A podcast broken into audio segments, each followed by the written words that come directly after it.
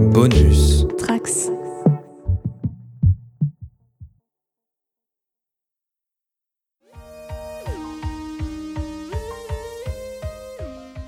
Alors qu'on entame le dernier tiers de la série, Vendavision coupe les branches des réalités possibles pour faire un bond dans son histoire entre dépression nerveuse et sitcom clownesque, sans pour autant cesser de nous faire réfléchir.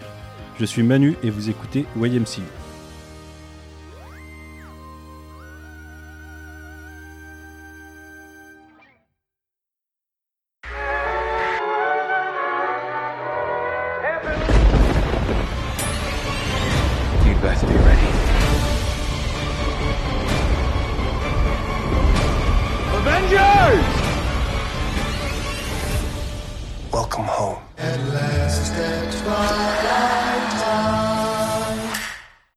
Bonjour et bienvenue dans YMCU pour ce septième épisode, euh, correspondant au septième épisode de Vendavision. Justement, ça tombe bien, les choses sont magnifiques, mathématiquement, ça me plaît.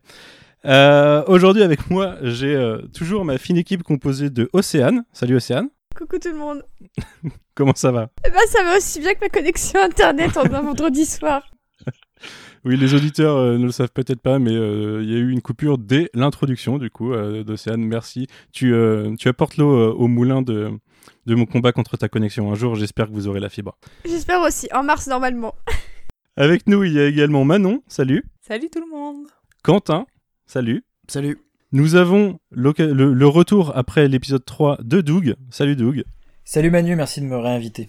Non, mais ça, ça me fait plaisir. En plus, je, j'avais une sorte d'obligation de le faire euh, pour pouvoir passer ça. Another day, another dog.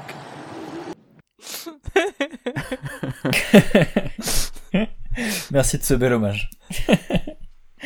Et pour la première fois au micro de, du Coin Pop, nous avons Aurélien. Salut Aurélien. Salut, je suis, je suis un petit peu intimidé. mais non, il faut pas.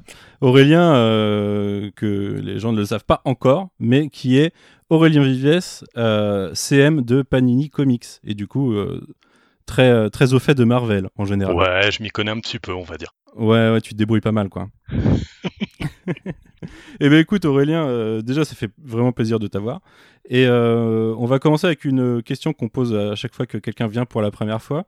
Euh, une double question, du coup. La première, c'est quel est ton rapport au MCU en général, depuis les 12, 12 13 ans qu'il existe maintenant Et la seconde, c'est qu'est-ce que tu as pensé de Vendavision jusqu'ici? Eh ben alors le, le, MCU, euh, je, suis, je suis globalement très fan. C'est, euh, je, je fais pas partie des esprits chagrins euh, qui disent oh encore un film euh, du, du, du, MCU, oh là là, c'est toujours la même chose, etc. Je, je, je kiffe globalement ma vie devant, surtout avec, bah, on va dire les, ceux- les, les, films de James Gunn, le, les, Thor Ragnarok ou euh, euh, les Avengers, euh, même, même Age of Ultron, oui oui oui. Euh, voilà. Mais t'as le droit. Hein, ouais, un ouais, film bah, au final. pas le pas le mieux mais je, mais je l'aime bien quand même voilà donc ouais non j'aime vraiment bien je suis pas client de tout évidemment genre un Doctor Strange je, je, regarde ça poliment quoi mais voilà mais ouais non c'est vraiment ma cam j'aime vraiment ça j'aime vraiment ce que ça propose et alors pour euh, enchaîner avec Vendavision euh, je- si je faisais un, un top en mettant tous les films et Vendavision dans le lot Vendavision serait dans le dans le top 5 quoi je pense un truc du genre Mhm. c'est euh, je, je euh, le, le, le côté mystère mystérieux, le, le, le fait qu'on est enquêteur devant, le, devant la série, c'est quelque chose que je, je, je suis totalement, totalement client et c'est euh, euh, le- c'est c'est- ça, ça vraiment ça frappe hyper juste sur tous les trucs qui me, qui, qui me plaisent dans l'univers des comics, euh, je les retrouve là-dedans, quoi. Le, le côté euh, univers partagé, le, le, développement des personnages, le côté euh, euh, en plus bah, série pour le coup, qui était déjà quand même quelque chose d'assez intégré dans le MCU et qui là est euh, en tant que tel, quoi. C'est ouais, énormément de trucs qui me parlent énormément. Ok. Avant l'épisode d'aujourd'hui, ça t'avait fait beaucoup théoriser ou pas dans ton coin? À fond les ballons. Toutes les semaines, j'épluche les, euh, des reviews US qui sont spécialisées en plus dans les, euh, dans, dans les séries euh, du coup que je connaissais pas forcément, euh, surtout dans les, dans, les décennies euh, les, les, plus vieilles. Euh, je, je, je suis avec, euh, j'ai deux groupes WhatsApp où on, on dissèque la, série toutes les semaines. Euh, ma femme qui, aime bien le, MCU et les comics, mais euh, comme ça de, loin quoi. Mais euh, on, on, on, on débriefe l'épisode à chaque fin d'épisode. Donc oui, non, si, à fond, à fond, à fond, à fond. La sorcière rouge, c'est un personnage que t'apprécies déjà dans les comics de base? Euh, J'ai envie de dire oui. Euh, après, c'est vrai que c'est c'est euh, c'est un personnage dont j'ai toujours aimé les apparitions et tout ça, mais je me suis rendu compte en fait assez récemment que bah, quand, quand, quand, quand j'étais ado, elle était dans les Vengeurs de la Côte Ouest, donc une série que je lisais pas forcément. Euh, quand je suis revenu dans les comics, euh, c'était pas longtemps euh, avant euh, euh, la séparation et donc son pétage de câble et le, le fait qu'elle soit mise un peu sur la touche.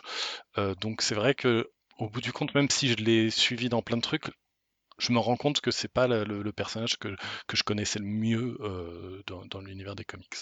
Bah, c'est pas non plus un personnage qui est hyper développé dans l'univers des comics. Elle a eu que deux ongoing, dont une qui a duré que quatre numéros, donc euh, on peut difficilement appeler ça une ongoing. Ouais.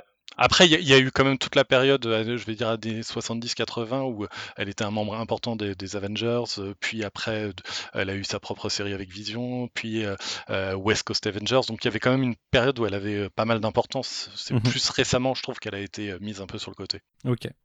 Et euh, tu disais en, en parlant du MCU que t'étais pas, euh, tu regardais ça poliment en parlant de Doctor Strange. Euh, là, c'est une série qu'on annonce liée à Doctor Strange 2.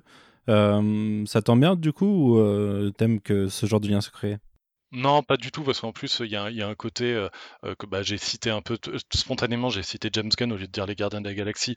Euh, j'ai un côté un peu. euh, je suis aussi là pour les univers des réalisateurs. Scott Derrickson, bon.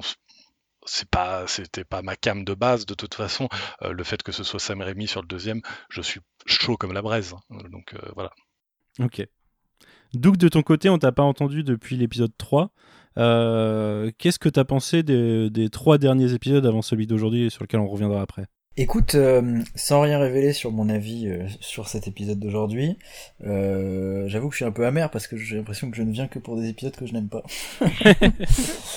Puisque les trois derniers, je les ai vraiment bien aimés. J'ai trouvé que chacun apportait vraiment quelque chose de, d'à chaque fois assez surprenant. Euh, bon, évidemment, on, on avait pas mal théorisé une partie de ce qui s'est déroulé au final, hein, donc euh, on, on va y revenir, mais euh, de ce côté-là, on, peut considérer ça comme une déception, mais moi je le vois comme une, une, une, une intelligence de la série aussi de nous proposer euh, euh, bah, d'abord des univers très différents euh, d'épisode à épisode, avec euh, un traitement formel qui est peut-être moins radical là maintenant que qu'on a avancé et qu'on a un peu plus révélé le- on va dire le scope, l'échelle générale de, de l'univers de WandaVision. Après, euh, en fait, je trouve que ça, ça a gardé en intérêt aussi parce que euh, il continue de faire de, de ces personnages des gens euh, euh, avec qui on a envie de passer du temps. Qu'il s'agisse donc des personnages qu'on suit depuis le départ et puis ceux qu'on voit un peu se préciser. Je pense à Monica Rambeau. Et puis des nouveaux aussi. Moi j'ai adoré passer du temps avec le Quicksilver d'Evan Peters dans dans le dernier enfin dans l'avant dernier épisode je trouve que les jumeaux ont déjà un petit peu leur leur alchimie cool euh, qui est intéressante à à observer. Donc du point de vue des personnages je trouve ça assez solide et assez euh, engageant. On a envie de passer du temps avec eux. Peut-être que du point de vue de l'intrigue, je dois avouer que euh, la direction que ça prend, hum, voilà, je, je commence à être un petit peu en demande de, de réponse. Mhm. Euh, je commence à trouver que 9 épisodes c'est peut-être un peu long et que 7 c'était peut-être pas mal. Euh, notamment, bah voilà, c'est tous les reproches que je vais faire à celui d'aujourd'hui, hein, mais, euh, mais mais ça en fait grandement partie le fait que euh, une fois qu'on a le passage sur Terre, euh, enfin sur Terre, non, c'est on est toujours sur Terre, mais je veux dire dans le monde réel, hors Westview, euh, en fait les, les, les intrigues patinent un petit peu dans la mesure où ils sont autant en demande de réponse que nous, donc ils se posent des questions, ils font des tests qu'on sait d'avance qu'ils vont rater. Euh, je trouve que la série manque de générosité sur ce plan-là. euh, là où elle en fait preuve euh, à fond et qu'elle continue de le faire euh, quand on est euh, à Westview. Quoi. Donc je suis un petit peu en dents de scie. J'attends de voir comment ils vont conclure le truc parce que je pense que la résolution fait intégralement partie de l'expérience aussi, la façon dont ils vont euh, peut-être montrer que euh, ça a des conséquences euh, irréversibles pour le MCU, pour les personnages, etc. Euh, J'espère voilà que que le, voyage mérite, enfin que voilà que pour reprendre le truc des Goonies, j'espère qu'il n'y a pas que le voyage. Ok, très bien. Avant de rentrer dans le, la présentation de l'épisode, je- on va faire un petit tour de table classique de ce que vous avez pu penser de l'épisode de cette semaine. Bah, du coup, euh, Douglas, euh, je te. Enfin, Doug, excuse-moi. Du coup, Doug, euh, je te propose de, de commencer. Écoute, moi j'ai trouvé que cet épisode était euh, bon intéressant sur- sous plein d'aspects dans le sens où euh, ça reste un épisode où l'intrigue euh, avance. Hein, on, on assiste quand même à la naissance de a priori Photon, Pulsar. Euh, voilà, un personnage qui, a l'air d'être euh, traité, exploité, peut-être déterminant plus tard pour l'avenir des films et des séries euh, du Marvel Cinematic Universe. On imagine bien que Agatha Harkness et le, mystérieux ouvrage qu'il y a dans sa cave vont peut-être avoir aussi un impact sur les films d'après. Je pense à Doctor Strange 2, je pense à peut-être Spider-Man 3 si les rumeurs se confirment. Euh, de ce point de vue-là, moi j'étais quand même assez satisfait de commencer à avoir des réponses, même si c'était une réponse que tout le monde attendait et que pour le coup vraiment il y a zéro surprise, donc j'ai un peu vu le... le- la- D'ailleurs cette, cette apparition de générique avec Please Stand By, elle me... c'est c'est un, un- C'est traumatisant. C'est traumatisant quoi, c'est vraiment... Putain les gars, genre, là j'ai besoin de 10 minutes en plus pour, euh, pour digérer, que vous m'en donniez un peu plus, et c'est affreux à chaque fois.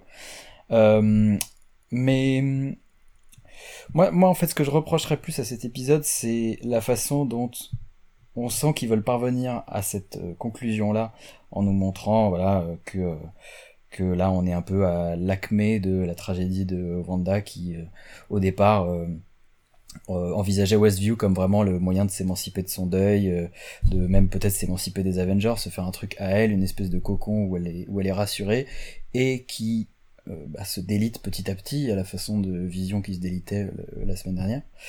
Mais donc de, ce point de vue-là, voilà, le traitement de la, la dépression du personnage est intéressant. Euh, je continue de bien apprécier de voir les jumeaux, mais j'ai l'impression qu'ils n'ont pas eu grand-chose à nous proposer en contrepartie, dans le sens où l'intrigue euh, hors Westview avance vraiment euh, euh, très lourdement, très balourdement. On, on est en demande de réponse sur Hayward et il y a vraiment même pas le moindre petit truc à grignoter cette semaine. Euh, Vision et Darcy, Darcy vraiment je, je n'en peux plus de ce personnage. Ah oui voilà, typiquement j'ai pas eu le temps, j'ai pas eu l'occasion d'en parler la dernière fois, mais moi ce personnage que j'appréciais au demeurant dans les premiers films Thor, je trouvais qu'elle commençait à être un peu lourde dans le 2. Là vraiment je n'en peux plus de ce personnage. Je la trouve vraiment à aucun moment drôle. Je trouve que toutes ses interventions sont forcées. C'est pas du tout de la faute de Kat Dennings pour le coup, mais enfin, je, je ne comprends pas pourquoi ils font intervenir ce personnage pour lui donner aussi peu. Non pas à faire parce qu'elle intervient quand même dans l'intrigue, mais on sent vraiment qu'ils auraient pu mettre n'importe quel autre personnage et qu'ils ont préféré prendre un personnage pour le clin d'œil et pour faire revenir quelqu'un. Je trouve ça assez décevant. Je suis sûr et certain que c'est un scroll déguisé. Donc on verra, mais euh, euh, voilà, de, de ce point de vue-là, en fait, je, je trouve que c'est typiquement voilà le, la rencontre avec Vision. Il s'échange des trucs, elle lui raconte un peu comment il est mort. En fait, on aurait pu mettre n'importe quel autre personnage pour lui, raconter ça.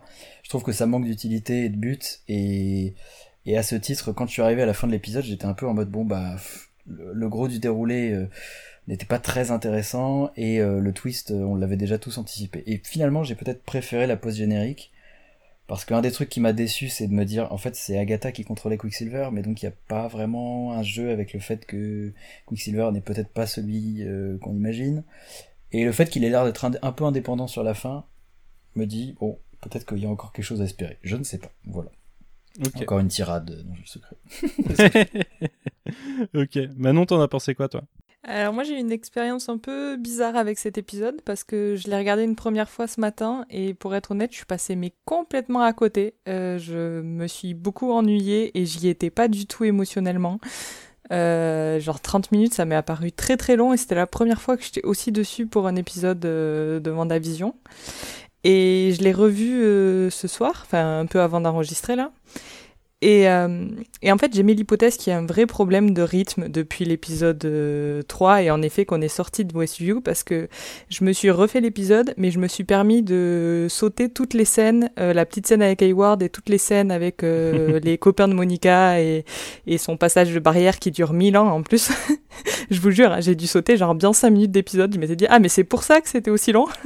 Bref, et ne serait-ce qu'en faisant que ça, alors je sais pas, peut-être que c'est moi aussi qui était plus la deuxième fois, mais je vous jure que l'épisode ça s'est beaucoup mieux passé, et notamment toute la partie autour de Vanda euh, qui est si intéressante finalement autour de la dépression. La première fois, ça, j'avais pas trouvé ça drôle, j'avais pas trouvé ça émouvant. Je vous dis, j'y étais pas du tout.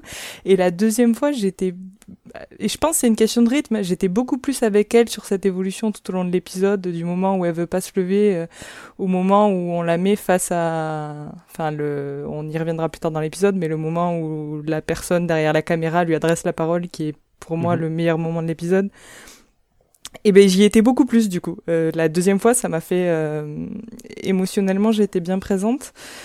Donc, euh, mais je comprends tout ce que ce qu'a dit Doug. euh, Globalement, je serais assez d'accord avec lui sur cet épisode euh, qui qui est qui est pas le meilleur, mais il développe voilà vraiment des choses encore intéressantes. Moi, étonnamment, le le duo entre Vision et euh, et Darcy, que par ailleurs j'ai dit dès le début que je n'aimais pas, ben en vrai, il m'a peut-être plus fait rire que que je ne l'imaginais. Euh, moi, Vision en face cam, euh, enfin Paul Bettany, je, je le trouve vraiment bon. Et, et c'est peut-être dû juste au maquillage et au fait qu'il est en costume de Vision et que le décalage est drôle en soi. Mais, euh, mais ça m'a beaucoup fait rire.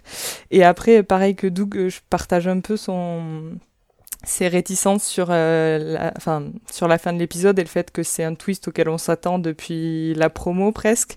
Et du coup, j'ai trouvé que je, que limite c'était pas très très bien amené. J'ai été un peu dérangée par la façon dont c'était fait. Euh, Moi aussi, du coup, j'espère que c'est pas la la seule chose parce que ouais voilà parce que parce qu'on en parle depuis l'épisode 1 quoi donc euh, mais en même temps je pense que oui en effet il laisse quand même planer le doute sur euh, sur d'autres choses euh, dont on va reparler plus tard donc euh, donc voilà un peu anxieuse pour la fin parce que je suis assez d'accord sur le fait que que la fin serait importante en fait pour notre euh, idée globale de la série et, et je pense que plus on s'en rapproche plus je suis un peu anxieuse et je peut-être pour Mhm. ça que je suis un peu plus demandante des épisodes en fait Je comprends totalement. On, y reviendra quand je, je donnerai mon avis, tu vois. Aurélien, t'en as pensé quoi de cet épisode 7 Alors, je vais, je vais avoir aussi quelques réserves. Je pense que c'est aussi un épisode où euh, il y, a, il y a- il y a des choses qui sont un peu moins enthousiasmantes. Euh, après, j'ai quand même un avis vachement plus positif. Euh, après, le, le- le- je pense que le, tout- le tout le côté, la révélation euh, de, de, euh, autour de d'Agnès. que en fait on l'ait théor- tous théorisé en tant que un fan de comics, deux des, des gens qui avons envie d'analyser le moindre le, moindre fait et geste de, de Mhm. la série. Oui, on, on l'a on l'a deviné. Après, je pense que littéralement 99% de ceux qui ont, qui ont regardé et qui sont qui lisent pas des comics par exemple n'avaient pas n'avaient pas d'idée et en plus l'épisode d'avant a, euh, même s'il y avait ce jeu sur le costume de, de, de sorcière euh, il, est, il, il nous disait le contraire il les disait- pistes, ouais. Ouais, il brouillait les pistes. Donc, je trouve que la, la révélation, euh, euh, elle, elle est, elle, est, elle est cohérente avec tout ce que nous a montré la série. C'est-à-dire, elle nous a montré des fausses pistes, mais à la fois, euh, c'était là, il y avait suffisamment d'éléments pour qu'on le devine, et à la fois, c'était pas, euh, c'était pas non plus euh, complètement balisé. Euh, donc, moi, ça, j'ai trouvé assez cool. Les, les scènes avec le sword, oui, on s'en fout. Mais ça, de toute façon, elles sont tellement courtes que pour moi, ça me gêne pas trop. Et, et par contre, il y a suffisamment de scènes excellentes euh, sur l'ensemble de l'épisode pour que je sois quand même complètement satisfait. C'est-à-dire que même si je le Mhm. trouve un peu plus faible que, euh, que, que, que les autres, euh, la, la, la, la- la scène de Monica qui, qui traverse la, barrière, par exemple, je, je- à, à ce moment-là, j'étais vraiment hyper ému et, et vraiment très touché par tout le, le- le côté déterminé du personnage. Mhm. et euh, je trouve qu'encore une fois il y a un- quand même tout un jeu de pistes euh, dans les références. Le fait que par exemple au niveau des références sur les séries euh, euh, ce soit presque moins cohérent qu'avant il y a, il y a- ça part un peu dans tous les sens. On a du happy endings on a du, du modern family on a des, on a plein de choses. Et du coup je trouve que ça, ça rien que ça je trouve ça très malin dans le côté euh, euh, euh, métafictionnel où on, on voit que le, le, la, les références qui au début étaient très propres, euh, très soit uniques, soit il y en avait deux, euh, Mhm. et de, de séries très proches. Là, on commence à arriver à des trucs un peu bordéliques, et c'est clairement fait exprès pour euh, avoir un effet de mimétisme avec les- l'état émotionnel de Vanda. Donc, je trouve Ouais, que ouais. Même, sur des trucs comme ça, euh, je trouve ça, je trouve ça très chouette, très brillant et, euh, vraiment bien amené. Et, euh, ouais, non, non, c'était, vraiment cool. Et c'est vrai qu'en plus il y a ce côté scène post générique qui, laisse entendre qu'il y, aura peut-être un, un, un, aspect métafictionnel qui va se poursuivre avec comme prochaine série, comme prochaine décennie de série, celle des séries avec des guillemets de films du MCU quoi. Donc mm. Je trouve ça assez cool. Ok. Euh, et oui, tu rejoins euh, ce que je disais, je crois, il y a une ou deux semaines sur le fait que euh, cette, ce moment où Vanda n'a plus la même conscience de, de, de, ce monde dans lequel elle vit que l'effet sitcom, en effet, se, se délite et devient beaucoup plus brouillon. Quoi. Mm. Océane, toi, j'ai vu que tu avais réagi euh, plutôt euh, avec choc dès 9h30 ce matin. Donc à peu près exactement quand moi-même j'ai fini l'épisode. Euh, qu'est-ce que tu en as pensé? Alors, en fait, je suis assez d'accord avec Doug et Manon. Je trouve limite que c'est l'épisode le plus faible jusqu'à présent. Il y a des gens qui la semaine dernière disaient oui, c'est un épisode filler, il se passe rien et tout ça. Et quand je vois l'épisode de, de, cette semaine-là, j'ai envie de dire mais les gars, vous, vous étiez où euh, cette semaine parce qu'effectivement pour moi c'est vraiment l'épisode filler par excellence euh, euh, de la série. Donc c'est le type d'épisode qui existe dans n'importe quelle série. Donc au final fallait s'y attendre un petit peu, que ça reprenne ce code là aussi un peu à son insu. C'est vrai qu'il s'y passe pas grand chose de d'étonnant quand on, quand on sait un peu qui est Monica Rambeau, quand on sait à, qui ressemblait un peu Agnès. Donc pas de surprise, mais c'est vrai que moi j'étais contente à la fin, quoi. J'ai levé mon poing en l'air en mode ouais, putain, ça y est, quoi, ça va faire deux mois que qu'on avait la théorie et, et c'est et ça se révèle vrai. Et notamment pour Sparky, et du coup j'étais à la fois très contente d'avoir deviné et en même temps j'étais un peu triste quand même pour le chien. Big up à Juliette et moi-même sur ce coup-là de d'avoir défendu Agnès jusqu'au bout. Ah ouais, mais non, je voulais la défendre, je me disais, mais elle a tué le chien, mais c'est peut-être pour une bonne raison quand même, on sait pas, et tout ça, et en fait, non, non. Mais euh, on y reviendra plus tard. Mais euh, c'est vrai que euh, je suis comme Manon, c'est-à-dire que toutes les scènes du Sword, à l'exception du, du, passage de Monica dans à nouveau le, le dôme, tu pouvais les enlever, ça ne retirait rien. Euh, L'ingénieur euh, teasé depuis quelques épisodes, euh, c'est, euh, je pense, un immense troll de la, de la part de Marvel, et moi, ça m'a pas tant dérangé que ça, parce que du coup... Je suis pas totalement d'accord là-dessus, je pense que Doug tient quelque chose sur ce sujet, justement. Non, moi, pour moi, euh, enfin, ma théorie principale, c'est que c'est la... Alors, je, je, connais plus son nom, hein, mais que c'est que c'est la fille de Talos, euh, oui. qu'on aperçoit dans Captain Marvel, et avec qui Monica, enfant, euh, joue pas mal. Mais et... je pense que c'est ça aussi. J'ai eu l'impression que le côté anonyme du personnage qui est finalement révélé là dans le dans l'épisode euh, converge vers ça quoi. C'est possible, ouais. Malin. Et ouais, c'est en plus surtout qu'elle qu'elle utilise un on, elle utilise un pluriel à chaque fois. Un, we, uh, we are, uh, have brought this. Donc il y avait un petit côté moi aussi quand je quand, quand elle était là où je me disais ah c'est juste elle ou il y a quelqu'un avec elle derrière elle? Donc peut-être d'autres scrolls c'est possible. Ouais. Mhm. Mais, euh, mais en tout cas, pour l'épisode, c'est vrai que euh, j'ai adoré le début, j'adore la manière dont il parle de la dépression de Vanda, parce que je trouve que c'est, c'est, quand même assez, assez sombre sous l'enrobage un petit peu sitcom, euh, magie et tout ça. Je trouve que ça dit des choses extrêmement dures et pourtant euh, ô combien vraies sur la dépression. Et je suis contente qu'ils aillent euh, fouiller un peu en profondeur et, et vraiment remuer le couteau dans la plaie, notamment avec la publicité où je, je compte revenir dessus tout à l'heure. Mais vrai que c'est pas le meilleur épisode. Je trouve que l'aspect euh, sitcom n'est pas non plus hyper réussi, mais en même temps, ça montre à quel point bah, Vanda non plus n'arrive même plus euh, à, tenir les illusions au final, parce que bah, même elle, elle arrive même plus à tenir son salon euh, deux secondes sans que ça parte en cacahuète. Donc, je suis plutôt curieuse de, des, des deux derniers épisodes. J'ai un peu peur aussi que ça vire au pétard mouillé. Du coup, je commence à avoir peur et en même temps, je me dis que j'ai quand même confiance. Et puis, quand bien même la, la révélation serait un peu décevante, j'ai envie de dire que euh, pour le moment, le voyage me satisfait. Et j'ai envie de dire que c'est pas mal aussi. Et enfin, dernier petit euh, shout-out euh, à la chanson de fin qui est incroyable. Et j'espère que Marvel va bientôt la mettre à dispo également pour que je puisse me l'écouter le matin en me levant. parce que je la trouve trop trop bien. Ok. Quentin, qu'est-ce que tu en as pensé, toi? Euh, Pour répondre à Océane, généralement, euh, les, les, musiques de, de, des, épisodes du vendredi arrivent dès le lundi, en fait, légalement sur, euh, sur Internet. Hein. Si tu regardes, je t'enverrai le lien lundi si j'y pense. Moi, je me les repasse souvent le lundi soir. Sinon, euh, plutôt déçu. Euh, je pense que vous l'aviez déjà compris la semaine dernière. Euh, j'avais déjà été déçu. Et je trouve que là, il n'y a plus beaucoup de boulot sur le côté sitcom. Je trouve que j'avais trouvé ça complètement raté la semaine dernière avec Malcolm. là, je trouve que le côté Modern Family est vraiment pas terrible. comme vous, j'ai vraiment aimé le, début de, de l'épisode avec le côté crise existentielle. Je me suis dit, ah ça y est, on repart enfin sur des trucs cool sur le côté sitcom. Et en fait, je trouve que le, côté sitcom du, duo euh, euh, Darcy Vision fonctionne pas. Enfin, en tout cas, moi, j'ai pas du tout apprécié. Et euh, le côté Sword, ça m'a vraiment déçu. J'espère, comme vous, qu'il y a quelque chose d'autre derrière le, le Major Goodner et le pauvre. la semaine dernière, je vous avais dit en rigolant, en fait, ça va juste être un militaire qui va proposer à un pauvre Buggy pour qu'il puisse rentrer comme ça. Et là, c'était exactement ça. Et en plus, je me demande si. je pense qu'il n'y avait pas forcément besoin de ça. Au final. Euh, euh, je rejoins Aurélien sur le fait que la scène euh, de la transformation en Spectrum, la scène de, lorsque Monica traverse la barrière est très très intéressante. même visuellement, je trouve qu'il y, a un vrai truc là-dessus.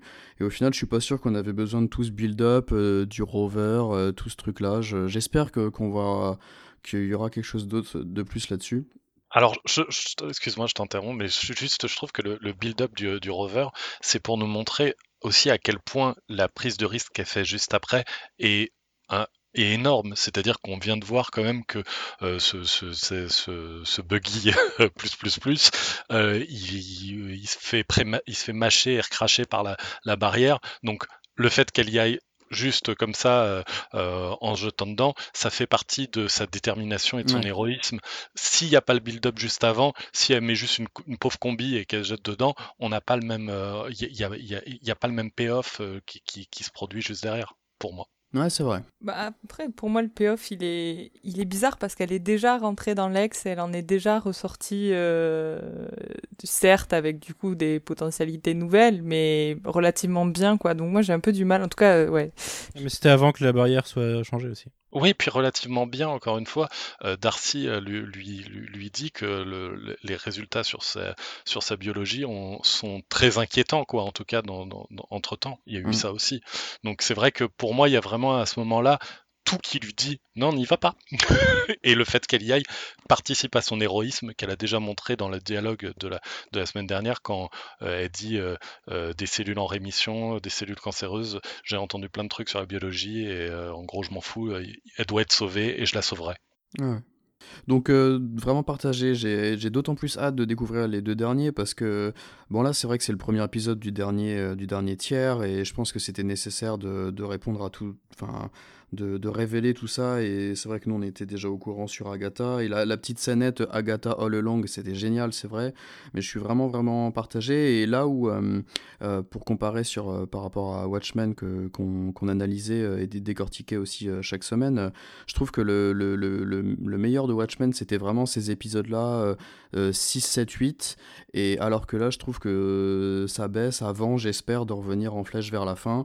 Et euh, juste pour finir, j'espère qu'il y a encore des choses à développer, à nous montrer par rapport à Tommy, Billy et Pietro, et que c'est pas juste euh, la, la, la, fin là-dessus en fait. clairement. Bah, quant à moi, euh, je vais aller à l'inverse de toi, Quentin, en vrai. alors déjà, j'ai préféré cet épisode à celui de la semaine dernière qui m'avait déçu globalement. Euh, c'était le premier qui me décevait un peu. Là, euh, je trouve pas ça parfait, mais j'ai vraiment apprécié. Et contrairement à toi, j'ai beaucoup aimé le côté Modern Family. Je trouve que elle fait très euh, clair de Modern Family justement. Ouais. Et que pour moi, ça marche bien. J'ai vachement aimé ce, cette plongée dans une autre phase de la, dépression, une phase d'abandon. De, que je trouve bien traitée en fait, qui est, qui qui est bien venue avec la partie Modern Family, ça colle bien. Et euh, pour moi, le duo Darcy euh, Vision euh, m'a beaucoup fait rire. En fait, Vision m'a beaucoup fait rire dans cet épisode. Je le trouve très drôle. Peut-être souvent contre lui, mais je le trouve très drôle en tout cas. Donc tout ça, j'ai bien aimé. Moi, c'est vraiment la partie Sword qui continue en effet de, de m'emmerder un peu. je garde espoir sur, sur la potentialité d'un scroll. Hein. En fait d'un point de vue promo, enfin d'un point de vue méta série, euh, il y a une déclaration de Tiana Paris qui avait hâte qu'on découvre qui était, euh, qui on allait découvrir comme ingénieur, et c'est tellement anticlimatique que ça me pousse à penser qu'il y a vraiment quelque chose d'autre derrière et que la déclaration a été un peu prématurée. Surtout, c'est pas dit clairement que c'est elle, l'ingénieur. C'est, c'est, elle, salue Goodner, elle dit ah bonjour, euh, je t'attendais, etc. Mais c'est pas forcément elle qui a conçu le, enfin je sais pas. C'est vrai, c'est possible. J'ai peut-être loupé une. Je pense que c'est présenté comme euh, c'est d'elle dont elle parlait parce que la personne dont elle parlait, elle avait l'air d'avoir la relation avec elle qui correspond à ce qu'elles ont entre elles. Mais, ouais, mais il y, a une espèce de petit flou quand même. Oui, oui, mais en même temps, la série laisse souvent des flous sur ce genre de choses. Mais en plus, apparemment, il y a Paul Bettany qui a dit dans une interview que euh, c'était un acteur avec lequel il voulait bosser depuis longtemps et qu'il a longtemps admiré. Donc ça peut pas, avec tout le respect que j'ai pour cette actrice qui joue la, ben la militaire, euh, ça peut pas être elle en fait. Donc euh, non, moi je pense que c'est une fausse piste, mais je trouve que c'est quand même marrant de nous il disait ça à propos de la militaire euh, euh Non, non, bah justement, on, on, sait pas à propos de qui il dit ça, parce que Evan Peters c'est un très bon acteur, mais ils ont pas grand chose euh, de scène ensemble, donc je doute qu'il parle de lui. Donc je pense que c'est encore quelqu'un d'autre. Mais on sait non, pas. Non, moi je pense que c'est Richard E. Grant qui joue Mephisto. Vous allez tous. Eh ben, c'est un super choix, j'aimerais trop que ce soit ça. Fancast de ouf. Bah, tu sais, il joue dans Loki, visiblement. Donc, euh, à mon avis. Enfin bon. On verra ça en, temps venu, mais, mais c'est possible qu'on ait des surprises dans les semaines à venir. Euh, et toujours est-il que. Euh, en fait, j'ai envie de garder un certain optimisme. J'aurais tendance à, J'aurais pu être déçu par rapport à la révélation de fin d'épisode parce que je sais plus si je vous ai déjà exposé cette vision que j'avais, mais pour moi, dans, le tour de magie qu'essaye de faire Vendavision, il y avait euh, trois niveaux. C'est-à-dire le premier où euh, tout pointait euh, pour le grand public sur le fait que Vanda était derrière tout ça, ce qui est révélé avec l'épisode 3-4. Et ceux qui connaissaient un peu les comics avaient tendance à rapidement griller que Agnès c'était Agatha Harkness. vraiment, globalement, tout le monde l'a trouvé. Enfin, il n'y avait pas vraiment de pas vraiment de surprise. Et pour moi, ça, c'est un deuxième niveau derrière lequel se cache encore autre chose de euh, soit être avec quelqu'un, soit elle est manipulée elle-même par quelqu'un. Et euh, structurellement, ça fait vraiment une révélation épisode 4, une révélation épisode 7, et on nous garde quelque chose pour la fin, quoi.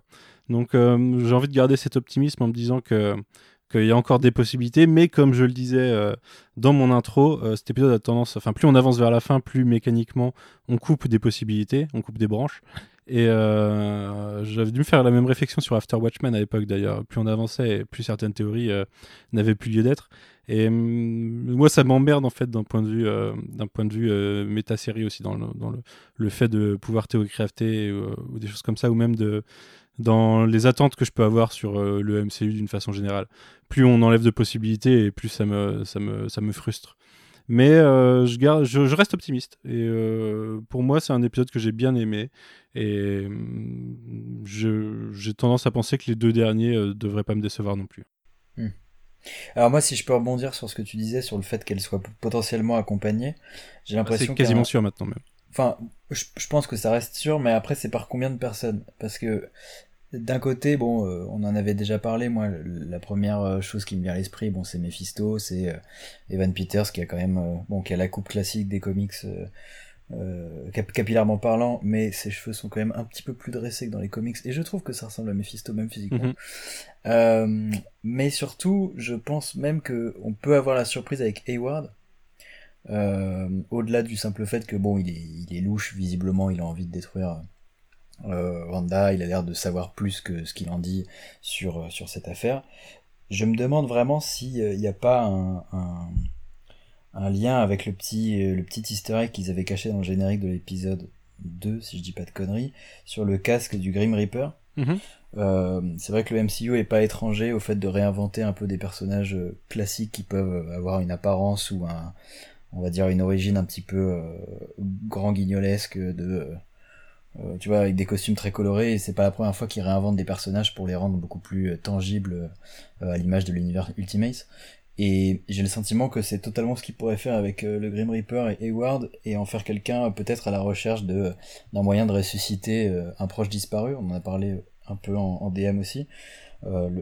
cette dimension-là peut-être du personnage de Wanda qui, qui l'intrigue dans le sens où elle a été capable de ressusciter Vision.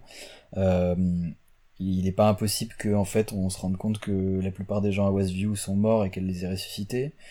Euh, mais j'arrive pas à bien boucler cette théorie avec le fait que ce soit Agatha ou Mephisto qui en est après ses pouvoirs, puisque techniquement ils auraient sans doute accès à une force capable de, voilà, de, faire ça aussi. Donc je, je sais pas trop où me situer, mais en tout cas, Hayward, ça me paraît pas impossible qu'il travaille de mèche avec tout ce beau monde.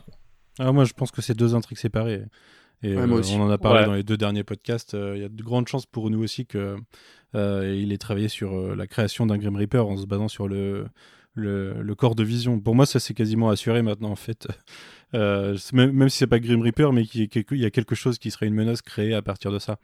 Euh, ça serait ballot de pas l'utiliser pour faire un Grim Reaper parce que c'est une occasion et en plus par rapport aux comics c'est ça marche en sens inverse euh, historiquement donc ça c'est assez intéressant. Mais pour moi ça m'étonnerait qu'il soit lié. Par contre le fait que Agatha travaille pas toute seule c'est pour moi, euh, je vais peut-être un peu vite parce qu'on on, parle de la toute fin, mais euh, ce, cette, euh, ces décors de Sabrina l'apprentie sorcière sous la ville, ça me laisse penser que peut-être c'est carrément la ville de base qui est New Salem, enfin l'équivalent de New Salem dans les qui New Salem, ouais. Et, et, que du coup il n'y ait pas que Agatha et qu'il y ait d'autres sorciers, peut-être probablement Doty qu'on revoit d'ailleurs dans cet épisode pour, pour en faire partie ou des choses comme ça. Quoi. Et en plus, le, le générique qu'elle a, est, euh, il est pompé sur le, le la série euh, The Monsters, euh, les monstres en, français, c'était diffusé il y a mhm. des, des, décennies de ça, et qui est, qui, est, une série sur une, une, famille un peu façon famille Adams, quoi, avec mhm. un vampire, un monstre de Frankenstein, etc., etc. Et du coup, bah, ça renvoie tout de suite l'idée d'une famille de monstres. Donc euh, euh le, le, le, fait d'avoir choisi spécifiquement euh, cette série fantastique-là pour, euh, pour, pour, présenter Agatha, ça peut laisser en, en, entendre que elle a une famille, alors famille directe ou famille métaphorique à voir. Quoi. Mm. Mais moi, ça me, enfin, je lâche pas ma théorie de, euh, de Nicolas Scratch en fait. Je pense. Ouais, j'allais te demander si tu, si elle tenait toujours. Euh, mais en fait, euh, New Salem, New Salem, t'as Agatha, Nicolas Scratch et leurs sept, enfin les sept enfants de Nicolas Scratch, donc les petits enfants de Agatha, qui sont les les Salem Seven. Il n'y a pas que eux, mais c'est les les antagonistes en tout cas dans ces arcs là. Et c'est totalement une famille de monstres du coup, enfin de, de sorciers en l'occurrence, qui vivent dans une ville cachée à la base et puis voilà. Et le lapin s'appelle Scratchy. Et oui, le lapin s'appelle Scratchy, oui. C'est, ce qui m'a fait partir dans les étoiles euh, au, second podcast. Euh, les gens s'en, souviennent, s'en souviendront. Mais euh, oui, oui, le lapin s'appelle Scratchy et on le revoit dans cet épisode. on et on revoit Doty. Et, grosse insistance. Hein. Ouais, ouais, ouais. Après, je, je pense pas que les gens soient morts. Hein. Je pense que les, bah, de toute façon, les. Non. Enfin, oui, enfin, ils existaient. Peut-être qu'il y a eu un événement qui les a tués, mais ils étaient, ils sont pas considérés comme morts par l'extérieur, en tout cas. Puisqu'il y a des dossiers sur eux et personne dit qu'ils sont morts quand euh, mm. il y a la recherche de, de vous. Euh, bon, on a parlé beaucoup déjà avant même de présenter l'épisode. Manu, est-ce que tu peux nous présenter l'épisode rapidement, s'il te plaît? Mais oui, tout à fait. Donc, euh, c'est le septième épisode de Vendavision qui s'appelle Breaking the Fourth Wall, donc briser le quatrième mur, et qui est donc inspiré de Modern Family et donc Happy Endings que je connais pas, j'avoue. Et The Office, du coup. Easy Office, donc, parce que ça reprend les codes des mockumentaries. Donc, euh, c'est un épisode réalisé une nouvelle fois par Matt euh, Shackman euh, et écrit par Cameron Squires, qui fait partie de la Writers Room de Vendavision, mais c'est le premier épisode sur lequel il est crédité en scénariste principal. Donc cet épisode se déroule au lendemain de la soirée d'Halloween de l'épisode précédent. On retrouve Vanda assez déprimée au fond de son lit, euh, dans un gros mood qui est très 2020 je trouve, même si c'est un pastiche qui est plutôt celui des années 2000-2010 euh, euh, en termes de sitcom.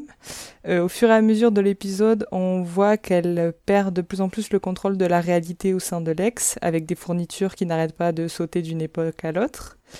Euh, côté vision, il se réveille à nouveau dans l'ex et tombe très vite sur Darcy à qui il redonne sa pleine conscience. Ensemble, ils vont globalement résumer ce qui s'est passé dans la vie de vision ces dernières euh, années, en même temps qu'ils tentent de retourner vers Vanda, euh, mais ils se heurtent à plein d'obstacles.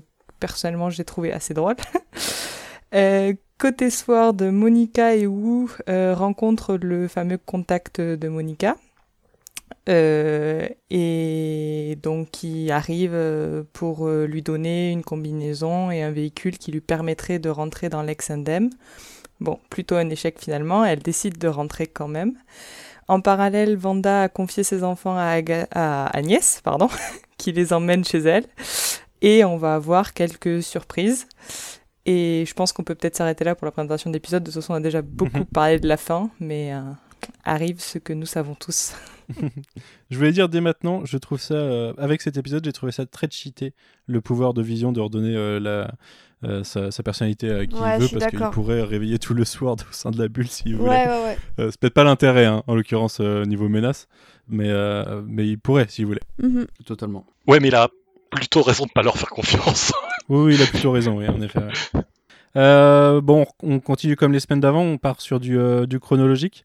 Euh, donc le réveil de Vanda euh, dans son costume d'ailleurs, euh, dans son lit et qui est en mode gueule de bois de ce qu'elle a fait la veille et en mode abandon total sur le contrôle de sa vie quoi.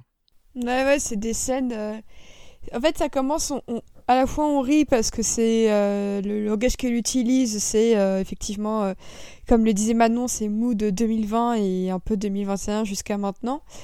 Euh, c'est intéressant de voir que euh, elle a effectivement gardé son costume euh, de la de la journée précédente et donc de l'époque précédente. Et, et, en fait, je trouve que cette introduction est encore très très triste parce qu'on voit vraiment Vanda qui s'exprime à la caméra en disant je suis déprimée et tout ça. Et, et c'est la première fois aussi à quel point on voit qu'elle néglige un peu ses, ses enfants et c'est ça qui m'a fait le plus mal, c'est de voir que euh, on sent qu'elle les aime, mais que dans l'état actuel des choses, elle ne peut pas en prendre soin. Et euh, mhm. après, euh, tout, tout, le côté un petit peu parodie et le fameux générique où on ne voit littéralement que Vanda, Vanda, Vanda, Vanda jusqu'à la fin, Vanda Vision, on devine qu'elle se sent très seule encore. Et, et j'ai trouvé cette intro un peu déprimante. Donc j'ai quand même trouvé que ça, j'insiste un peu dessus, mais parce que pour moi, ça reste quand même pour le moment euh, de A à Z de la grande thématique vraiment très bien abordée de la série. Mais la manière dont il n'hésite plus à mettre des mots sur ce qu'elle vit, donc euh, dépression et tout ça, bah, je trouve qu'en fait, ça, ça rend un peu moins tabou ce qu'elle vit. Et, euh, et j'ai trouvé ça vraiment très bien de, de, de montrer d'emblée une héroïne dépressive et qui vit des choses hyper dures, mais qu'on on a tous vécu. Euh, enfin, j'espère que certains n'ont pas vécu, du coup, euh, je, je m'emballe un peu, mais, mais euh, j'ai trouvé ça très bien que d'emblée ils mettent des, des, mots sur ces mots littéralement, qui ne prennent plus, qui ne prennent plus de pincettes et qu'ils assument, bah, notre héroïne, elle est dépressive, elle arrive plus à se lever, elle mange mal, elle arrive plus à avoir de contrôle sur quoi que ce soit. Et même si on sent qu'ils en font un peu de, de l'humour, j'ai trouvé ça moyennement drôle et au final ça m'a un peu rassuré de voir qu'il ne se moquait pas d'elle. Parce que ça c'est quelque chose aussi mhm. qu'on a vu avec Thor sur, euh, sur Endgame où j'ai vraiment pas du tout aimé la manière dont ils avaient traité euh, ses PTSD et sa dépression. Et là j'ai trouvé qu'avec euh, Vanda par contre ils avaient vraiment trouvé le bon équilibre. C'est-à-dire qu'elle est hyper, comme disent les anglais, elle est hyper relatable mais c'est pas pour autant qu'elle est l'objet de la moquerie en fait. Et j'ai trouvé ça vraiment très mhm. très bien. Et le, je pense que le fait qu'il n'y ait pas de rire, parce que les, les documentaires, il n'y a pas de rire, je trouvais que le fait qu'il n'y ait pas de rire était vraiment beaucoup plus appréciable que sur l'épisode précédent, où j'ai trouvé que la cassure était un peu trop brutale. C'est marrant que tu parles de Thor dans Endgame parce que du coup, ça me fait. Moi, du coup, ce passage-là m'a plus fait penser au traitement de Thor dans Infinity War, avec euh, le rappel euh, quand il raconte tout ce qui lui est arrivé aux gardiens après les avoir croisés. Euh, rappel très triste de. Il a vraiment perdu toute sa famille, il a perdu, il a perdu ses, enfin, son, son œil, il a perdu son, son marteau. C'était sur le même ton, un peu entre l'humour de situation et la grosse tristesse qui se cache derrière ce que représente cette scène en fait ça m'a fait penser au traitement de Thor dans ce, film en tout cas. Je rejoins totalement euh, Océane sur euh, cette intro parce que je trouve vraiment hyper intéressante et tout à l'heure je me suis peut-être pas très bien exprimé mais je trouve que sur le côté documentaire c'est hyper bien foutu, euh, surtout le, montage et, les, les, zooms des zooms de caméra rendent vraiment vraiment bien. Et ce que je voulais dire, c'est que je trouve dommage qu'ils poussent pas plus loin en fait ce côté-là. Je suis peut-être un peu trop fan de What We Do in the Shadows, mais mhm. et de tout, à l'heure vous avez lâché le mot magique euh, The Office, mais mm, il n'y y a que la, petite référence musicale du générique et je trouvais que sur les trois premiers épisodes, c'était vraiment euh, euh, c'est peut-être le quatrième épisode qui, qui, a, cassé ça, mais sur les trois premiers épisodes, il y avait vraiment 22 ou 25 minutes de pure sitcom, qui mmh. allé jusqu'au bout de toutes les références de cette décennie-là et euh, enfin de chaque décennie à chaque fois.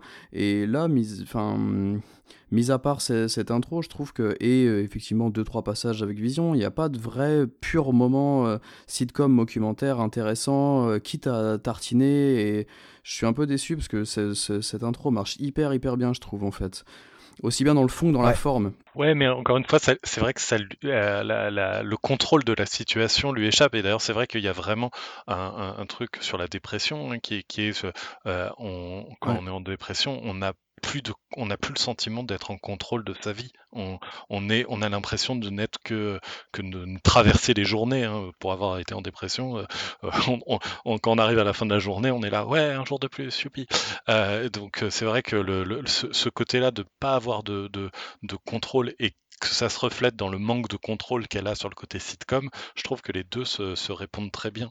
Et d'ailleurs, la, référence à Happy Endings dans le générique, euh, alors qui n'est pas le, sitcom le plus connu, qui est très bien, mais qui n'est pas, qui pas vraiment pas connu pour le coup, euh, je trouve que c'est un choix qui a sans doute été fait pour le coup pour des raisons purement méta d'avoir happy endings utilisé dans, un épisode où on se retrouve avec euh, beaucoup d'ironie en fait là-dessus, je trouve. Enfin, mm. c'est ce que j'imagine, mais là, je vais peut-être voir un peu loin. Même Modern Family, au final, c'est un titre hyper méta parce qu'effectivement, c'est une famille moderne avec euh, euh, un robot, une sorcière et deux petits euh, qui sont à la fois un peu robots et en même temps un peu sorciers avec des pouvoirs. Du coup, effectivement, c'est au, moins on peut on peut pas reprocher aux références de l'épisode de pas être méta en soi. Ouais, et en même temps, j'ai l'impression quand même que formellement le traitement était quand même très superficiel. Euh, alors, il, s'amuse à, quelques passages. Moi, j'ai bien aimé euh, quand, euh, du coup, on, apprend plus tard que c'est Agatha qui était derrière la caméra au moment où en fait le, quatrième mur est d'autant plus brisé que la voix off se met à parler à Wanda et elle lui répond.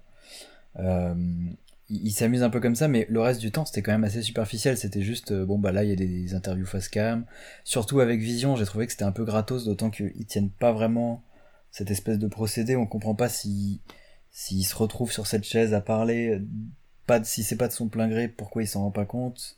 S'il arrive le reste du temps. Euh, c'est même suggéré dans le montage que c'est dans sa tête en fait, parce que au moment où il part de sa chaise, il, décolle aussi du, du, camion.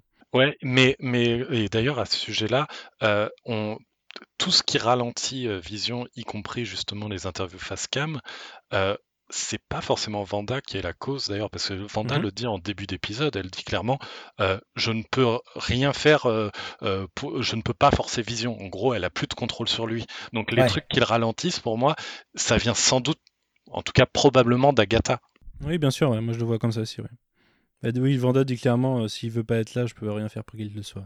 Et du coup, j'en profite pour vous demander si vous pensez pas que c'est le dernier épisode dans lequel il y aura de la sitcom justement. Ah, pour moi, si. Moi, je pense que si, tout simplement, parce qu'il me mm. semble dans les trailers, quand on voit Vanda dans des scènes d'après, elle est dans la même tenue.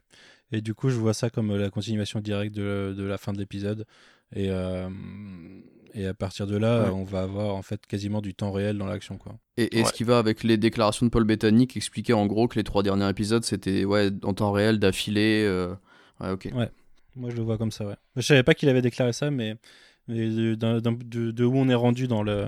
Ouais, ça fait sens. Dans le visuel, ça fait mm. sens, oui, en tout cas, ouais, c'est sûr. Et en plus, dans l'intrigue avec la fin de l'épisode. Bah, moi, ça me rend un peu triste. Je m'étais un peu habitué à à cette, euh, cette, euh, à cette routine de ah, cette semaine je vais découvrir euh, le nouveau générique, la nouvelle maison, les costumes, les références.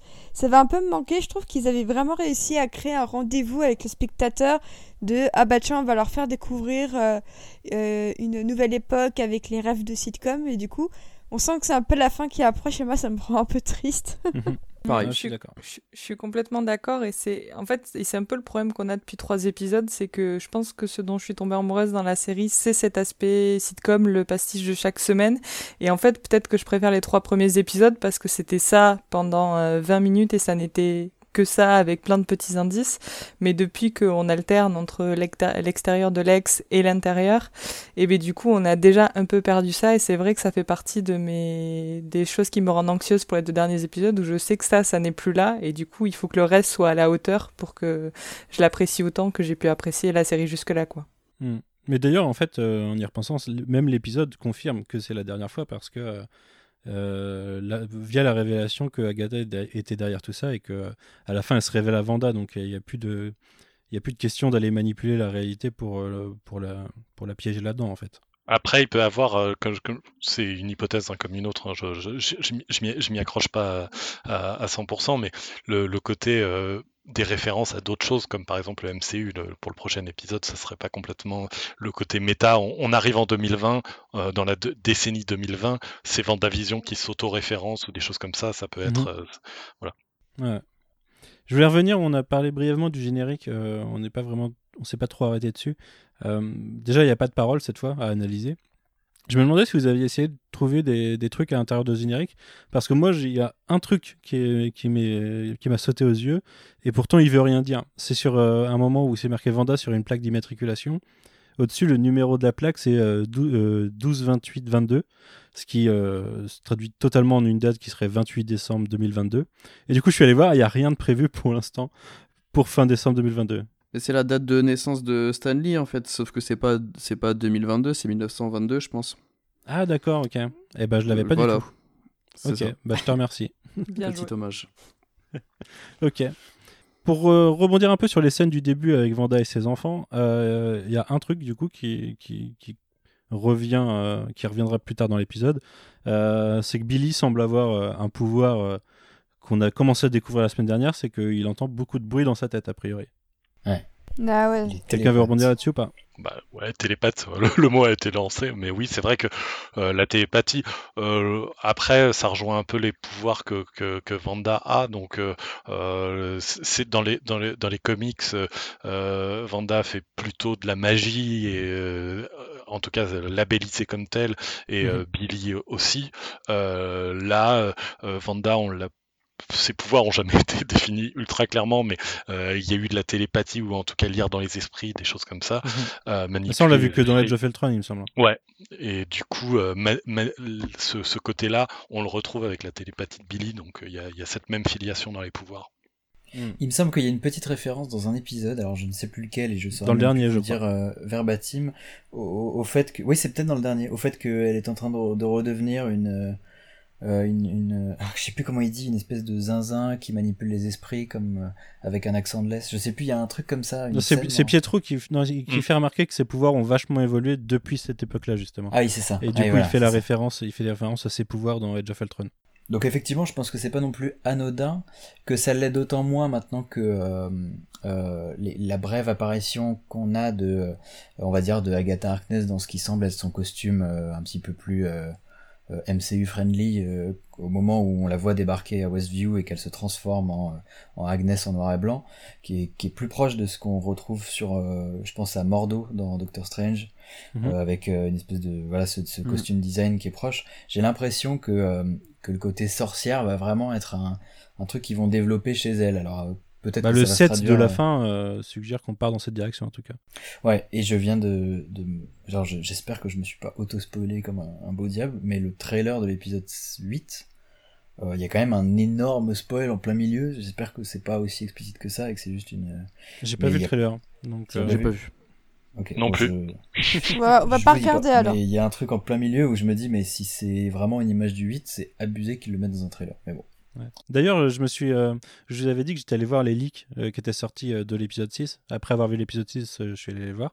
Je vous avais dit que c'était deux scènes. Enfin, c'était tiré de deux scènes. Et en fait, c'est exactement un morceau du previously de cet épisode. L'enchaînement des deux scènes, justement, est en fait un enchaînement de, des deux scènes de, de ce previously là. Donc c'était un previously qui avait été leaké. Un bout de previously. Et alors, c'était quoi? Ça représentait quoi physiquement? C'était du coup dans le previously, il y a le moment où euh, Billy vient dire à, Vanda qu'il y, y, a quelque chose euh, qui se passe et où Pietro lui dit euh, non mais c'est pas comme si ton mari allait mourir de, ton mari mort allait mourir de, une deuxième fois ah et qu'elle le jette.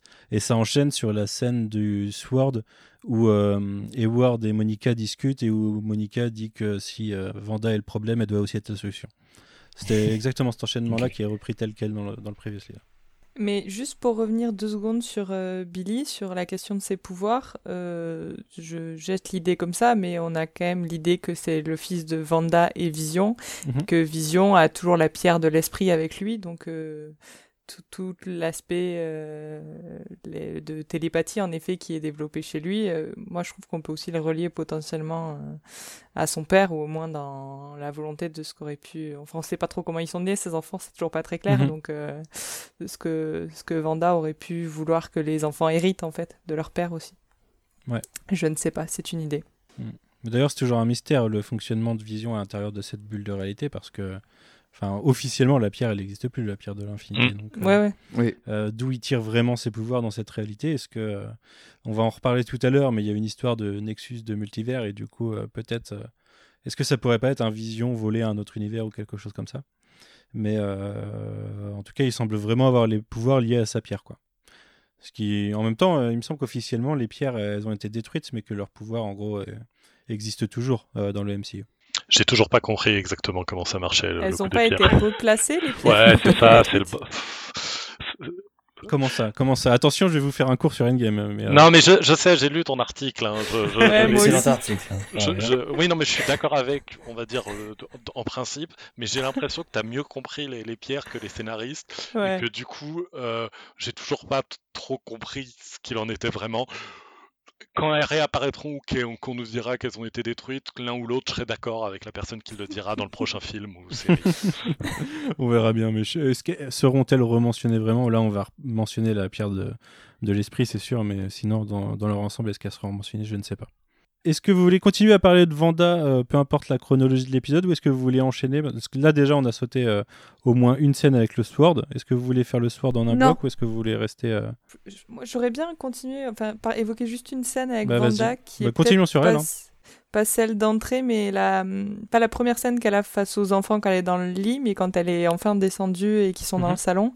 Et que, pour rebondir un peu sur l'aspect dépression dont parlait euh, Océane et à quel point c'est bien fait, j'ai trouvé euh, que la scène était extrêmement touchante. euh, avec le quand elle a un peu son, son pétage de câble et qu'elle lui explique que, elle leur explique qu'elle a pas toutes les réponses et que et qu'en gros le monde c'est de la merde et qu'il faut qu'ils ils vivent avec et, et qu'elle peut pas tout régler pour eux et Quand elle dit euh, Je commence à penser que le monde euh, n'a pas de sens. Enfin, euh, Hmm. oui, c'est ça, is meaningless. Meaningless. Euh, ça a beaucoup résonné en moi. Ouais, ouais, c'est ce, ce moment très exi- de crise existentialiste euh, et fa- face aux enfants. Là, pour le coup, je trouve qu'il y a à la fois l'aspect tragique et, la fait, et, et c'est drôle parce qu'elle le fait face à ses enfants. Et du coup, là, je trouve que l'humour fonctionne à fond. Et je pense que c'est un des rares moments où on arrive à avoir l'aspect tragique et humoristique qui fonctionnent aussi bien ensemble dans l'épisode, en fait. Donc, je voulais évoquer ce passage que Mhm. j'ai vraiment bien aimé pour le coup.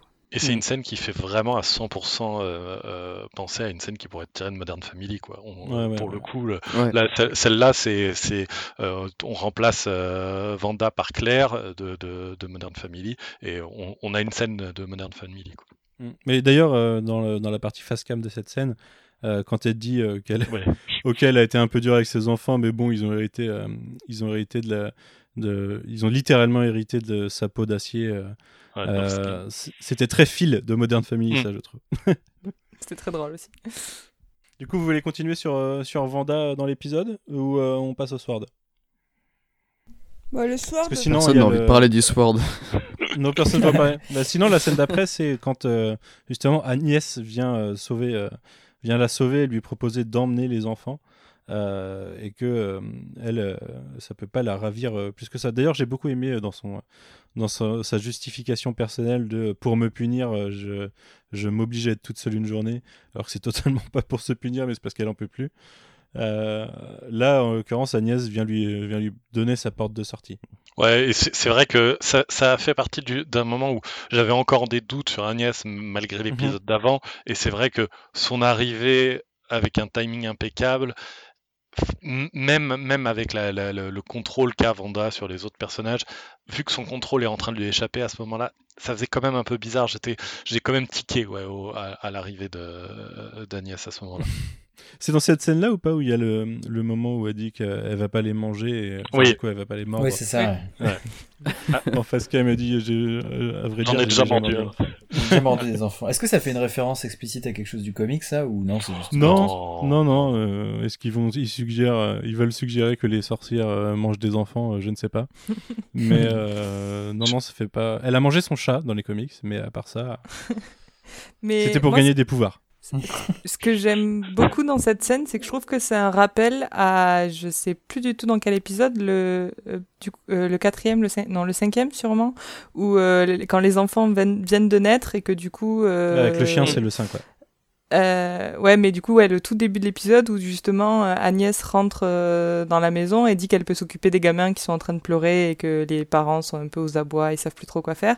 Et où on a justement une, cassure de réalité quand, quand Vision dit non, non, je préfère pas. Et que Vanda dit mais non, pourquoi on peut pas lui faire confiance? Et Bref, du coup, finalement, c'est Vision qui va un peu empêcher le fait que Agnès récupère les enfants et puis que juste après ils vont grandir de 5 ans et du coup je trouve que là on a une reproduction de cette scène sauf que Vision n'est pas là et qu'en Mm. fait Vanda laisse les enfants à, à Agnès et on verra plus tard que c'était peut-être une erreur du coup euh, j'ai- j'ai beaucoup aimé ce rappel en tout cas euh, et le fait que de que le couple étant séparé en fait il est plus faible chacun de leur côté ils ont ils ont perdu Mhm. la force du duo quoi Bah, ça a tendance à rebondir sur euh, la remarque de Darcy à Vision euh, quand elle lui dit que.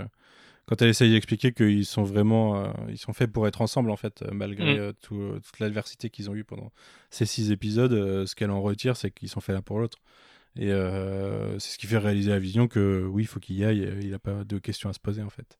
J'avance, j'avance, mais à un moment, il faudra parler du Sword. hein. Parce qu'à un moment, à un moment, je suis désolé, mais l'histoire de, de Vanda rejoint celle de Monica, c'est très bientôt. Ouais. Ah non, mais Monica, oui, on peut en parler. Le, le, le sport, je pensais que tu parlais de la, la, la scène où il y a Hayward qui fait Oh là là, je suis euh, grognon et tout ça. Ça, on s'en on fout, si ce n'est. C'est juste pour introduire le fait qu'il va, faire, il va lancer une attaque de- Voilà. très bientôt, ce qui en plus, euh, bah, à la rigueur, oui, ça rajoute du poids au fait que la suite, ça va être vraiment la continuité pendant, pendant, en quasi temps réel, quoi, parce que c'est. Ça va, être, euh, ça va être la menace de fin quasiment. Sachant que c'est quand même le, le truc habituel hein, des, des militaires qui prennent des décisions dans leur coin, qui sont complètement débiles, de lancer un assaut qui va merder, ce qu'on trouve très souvent dans la fiction, et heureusement jamais dans la réalité. Heureusement. du coup, euh, bah, allez-y, parlez de Monica. Euh, par quoi on commence avec Monica J'ai un doute. Euh, il y a le- je crois que le début, c'est quand ils sont dans la voiture et que Wu reçoit le- l'email justement de, de Darcy. Mm. euh, et que ça parle, euh, enfin qu'ils se rendent compte, euh, du coup on découvre avec eux qu'ils que ils essayaient de, ah, de réanimer Vision, voilà, excusez-moi, en fait je pensais en anglais donc je l'avais pas. Et du coup, à partir de là, même moi cette scène m'emmerde un peu, hein, je suis désolé, mais ça va être la scène qui va nous amener bah, à la rencontre avec le Major Goodner et puis la scène du, la scène du, du buggy quoi. Ouais, ça vous motive, hein. Je- Non, mais en- en- encore une Je- fois, je me demande. n'ai rien à dire Je me demande si le, le- y a, y a- y a quelqu'un d'autre derrière le, le- le Major Goodner, parce que bon, sinon on s'en fout un peu, c'est vrai, du, du Major Goodner comme ça. hein. Et, euh, et le, le Bucky euh, en, en- en tant que tel, ouais, c'est vrai qu'il y a un petit côté un petit peu décevant. On s'attend à un truc un petit peu, on est, on est un peu hypé, puis bon, on voit le Buggy, on est, c'est vrai qu'on est, bon, on est un peu moins hypé. Mais Est-ce et- que t'avais euh, t'avais des attentes potentielles de Fantastic Four ou de trucs comme ça De référence à ça? Alors, euh, Red Richard, je pense que c'était vraiment genre, ça me semblait être un peu trop gros pour, euh, pour ça. Il y avait une petite part de moi qui disait, oh, ce serait quand même cool, mais je, je- voilà. Euh, par contre, euh, en, en- on va dire en deep cut de l'univers Marvel, euh, que ce soit Blue Marvel, Mhm. ce- qui, qui est du coup un, un personnage qui est pas quand même très connu de l'univers Marvel, mais qui Il faut avoir l'Ultimate récemment, en gros. voilà, Ou des Avengers avant, je sais plus quelle équipe. Mighty Avengers Mighty, de, Ale- ouais. de Alewing aussi. Et c'est c'est c'est vrai que j'avais pensé un peu à ces personnages-là, euh, euh, voilà, en, en- en référence un peu cool. Euh, après, voilà, je, je, m'attendais pas, oui, non, à un personnage qu'on connaisse pas, plus un buggy nul, c'est vrai. Mais c'est vrai que Blue Marvel, j'avais j'avais pas pensé, ça aurait été une bonne idée en mode pas référence, justement pas référence ostentatoire au grand public, mais un truc, un historique qui ferait plaisir aux fans de comics, et, mais qui serait pas forcément, qui apporterait pas forcément euh, des, des masses d'intrigues derrière, quoi. Moi, je trouve que cette scène est, enfin, notre réticence à en parler est quand même symptomatique du fait que, en fait, euh, la série visiblement convergeait dès lors où on a parlé du fait que euh, les, je, je vais employer du, du vocabulaire de pseudosciences, mais les, je sais pas, les vibrations, les, en tout cas les ondes dégagées par le X ont affecté la santé de, de Monica dès lors qu'il y avait ça qui était set-up façon euh, fusil de Tchekhov enfin c'était quand même très euh, anticipable que tout convergeait à ce qu'elle retraverse d'une part le X, mais qu'en plus elle soit affectée euh, de façon un peu définitive et donc peut-être gagne des pouvoirs qui, qui, qui, la, qui la rendent à l'image de son personnage dans les comics. Et, et en fait, ce dispositif-là était tellement, et peut-être que nous on le voit avec nos yeux de fan aussi, hein, était tellement obvious que tout ce qui vient avant et qui est censé tracter un petit peu euh, cette, euh, ce, ce, dispositif narratif là qui, qui, est une sorte d'origin story du coup euh, malgré tout quoi mm eh bien est, est, forcément décevant dans le sens où bon d'une part effectivement le buggy foire donc on se dit bon c'est nul mais j'ai presque envie de dire que si ça avait réussi au fond c'était peut-être pas même c'était même pas plus impressionnant parce que dans le sens où euh, au fond, ça reste. je veux dire, moi, cette scène-là du buggy, quand il la teasait dans les dans les dans les, les bandes annonces, les teasers, honnêtement, je la mettais plutôt beaucoup plus tard, euh, peut-être dans l'assaut final. Euh, je m'étais dit bon là, c'est quand ils sortiront la grosse la grosse artillerie que euh, voilà. Le, major de Goodner, si effectivement il y a rien derrière, ça reste quand même vraiment du gâchis de temps parce qu'au fond, on, aurait pu imaginer une version de cette scène où Monica pète un câble et se dit bon bah si vous voulez pas y aller, moi j'y vais et elle court mhm. et il n'y a pas besoin de passer par le major et un buggy et tout. Ouais mais non parce que c'est pas c'est pas justement je, je trouve que c'est pas le même le, le, même setup en termes de narratif, c'est-à-dire que juste se dire elle pète un câble et elle essaye de le faire ou avoir vu que le truc qu'elle pouvait essayer euh, euh, en, suivant le, cadre logique n'a pas fonctionné, mais que elle a, on sent qu'elle a presque l'instinct à ce moment-là que ça peut marcher malgré tout. Je trouve que ça renvoie pas du tout la même chose sur la construction du personnage et sur le, le, du coup la manière dont, dont, dont, dont, ça, dont, ça évolue quoi. Je, je voulais dire, j'imagine que sans qu'il l'explicite, euh, là où le, le, champ de force renvoie, repousse le camion, j'ai l'impression que elle, ressent, euh, elle ressent que ça l'attire plutôt que ça la repousse, et que c'est ça qui la pousse. Euh, du coup, elle s'en rend compte à ce moment-là et, et, ça la pousse à, sauter dedans. Ouais, j'ai le même sentiment que toi, Manu. J'ai l'impression qu'au contraire, elle était attirée, qu'elle voulait y aller, comme s'il y avait une sorte d'attraction et que c'était un peu un truc magnétique. Euh, et du coup, ouais, pour moi, c'est c'est à la fois elle veut y aller et en même temps son, son corps et l'ex la pousse à y aller et ça, mm. c'est normal parce que si c'est euh, l'ex et le champ de vision qui ont réécrit son ADN, c'est normal qu'il y ait une sorte de, de, de connivence et de, et de, connexion entre les deux.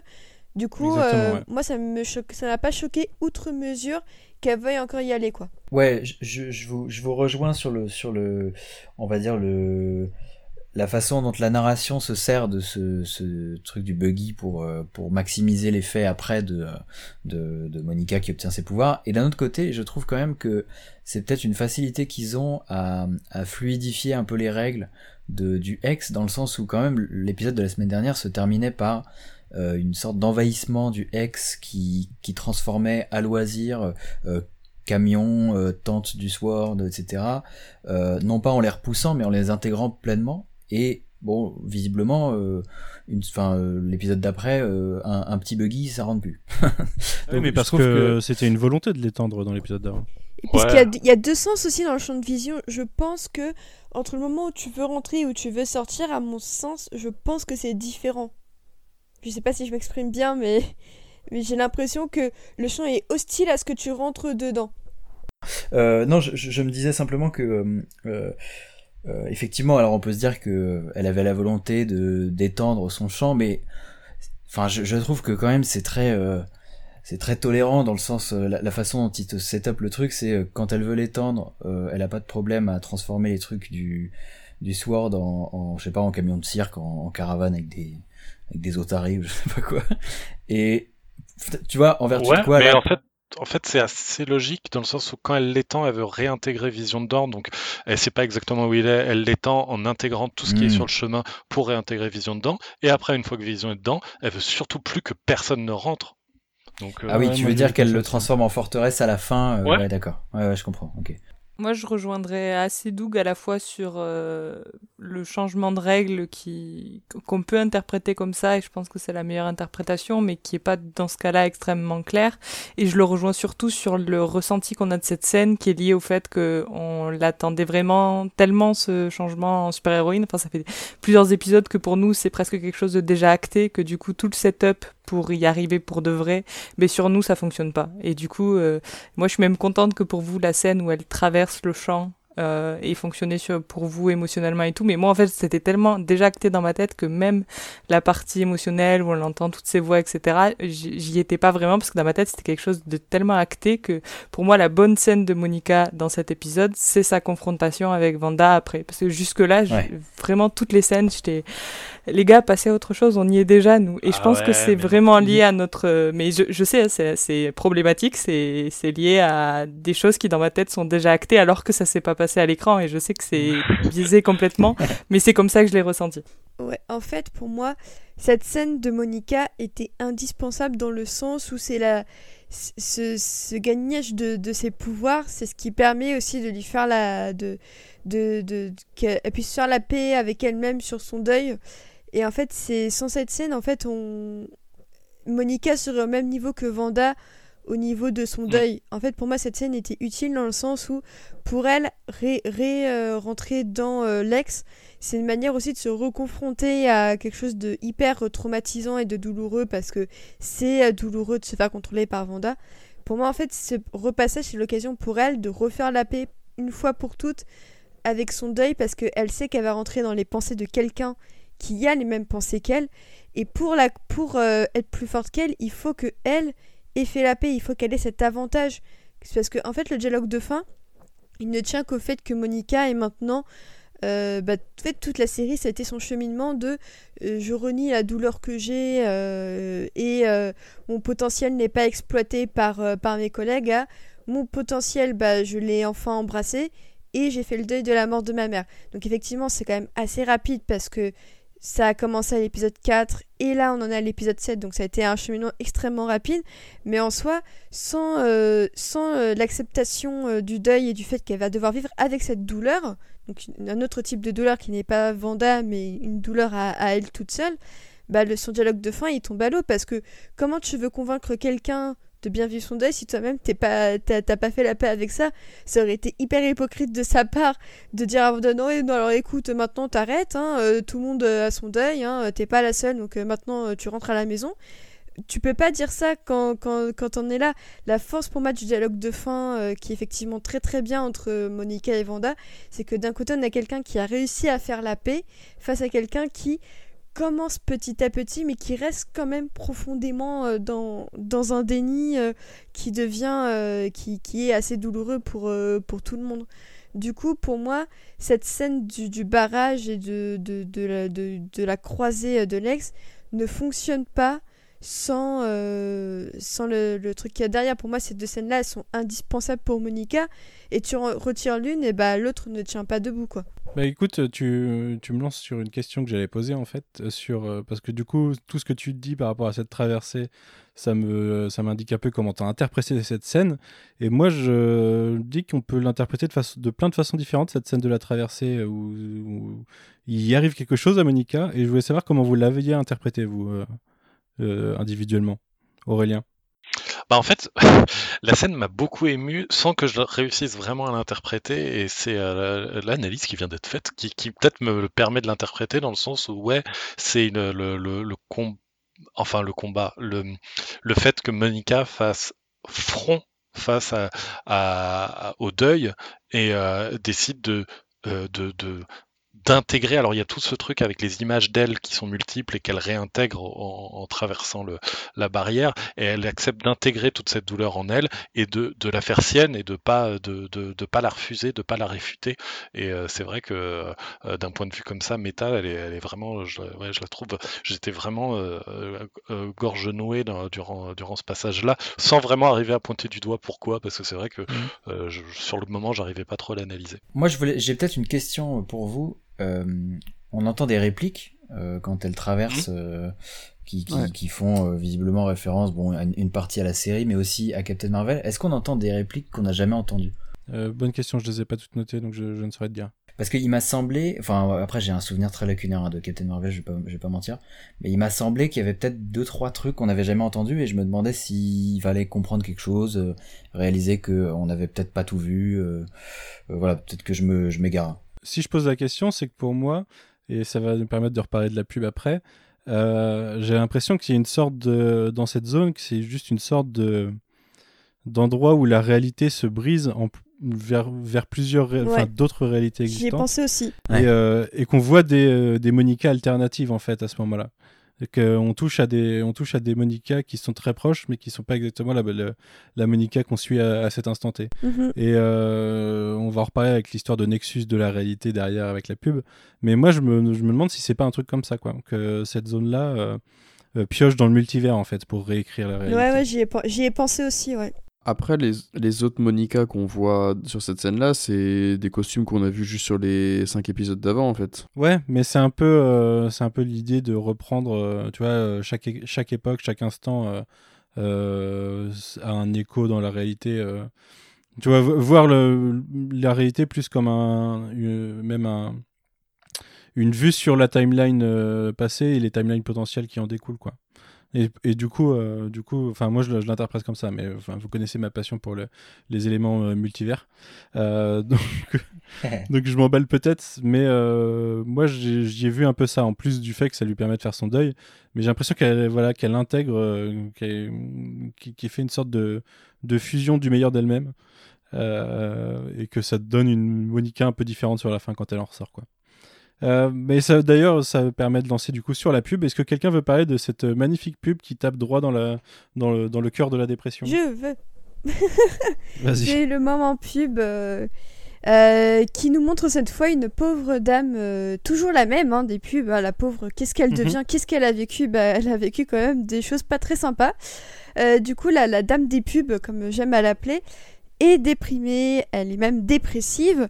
Et euh, elle décide euh, donc d'essayer de se guérir et on lui conseille l'antidépresseur Nexus. Et du coup, elle se rend euh, à la pharmacie euh, pour, euh, pour se l'acheter. Et le pharmacien est le monsieur de la pub, toujours lui aussi. Donc je pense que c'est la dernière pub et je serais pas étonnée que ce soit le cas. Mais en tout cas, c'est une, très belle, une très belle porte de sortie. Et effectivement, donc la pub Nexus qui dit euh, si vous êtes déprimé, euh, si vous êtes dépressif, euh, je sais plus quel, je sais plus quel terme ils utilisent parce que être déprimé être dépressif c'est quand même deux états extrêmement différents. Mais en l'état, c'est là pour dire parce que il n'y a que vous qui compte et puis la fin de la pub rappelle un peu sèchement bah il n'y a pas que vos états à vous qui comptent.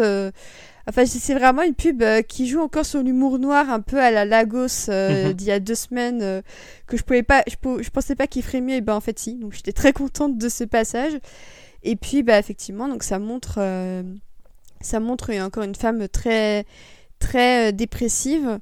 Et là où le, le focus se faisait un peu sur le monsieur dans les premières pubs là on voit que c'est vraiment la femme qui prend qui, qui est au centre dans, dans les dernières pubs et puis euh, et puis voilà donc euh, c'est c'est une petite pub un peu un peu déprimante euh, mais qui voilà Il y a aussi du coup euh, la phrase qui dit que euh, ce médicament Nexus euh, vous ancre dans votre réalité Ouais. ou la réalité de votre c'est choix. ça Euh, Ouais. Ce qui peut avoir un message psychologique, mais aussi un message totalement factuel euh, dans, une, dans une, une histoire de Nexus de réalité. Le Nexus, de ré- le Nexus étant euh, quelque chose qui existe vraiment dans l'univers Marvel en comics.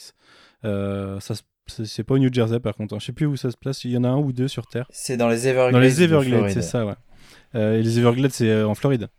Ouais. Exactement. Dans les Et, bayous. euh, et qui voilà qui a un nexus de euh, enfin une porte Avec l'homme toute la réalité quoi. Qui le, qui le protège. Ouais. Exactement ouais. Et euh, et du coup voilà ça parle vraiment de choisir soit sa propre réalité soit une, la réalité qu'on veut et les symptômes sont euh, euh, faire face à ses problèmes euh, euh, enfin les effets secondaires c'est faire face à ses problèmes et se rendre compte que euh, Enfin, je sais plus quelle est la liste, mais en gros, c'est vraiment faire face à ses problèmes dans l'ensemble et euh, peut, causer des dépressions. Oui. euh, re- ressentir ses sentiments. Ouais, c'est euh, Ouais, ça, feeling your feelings.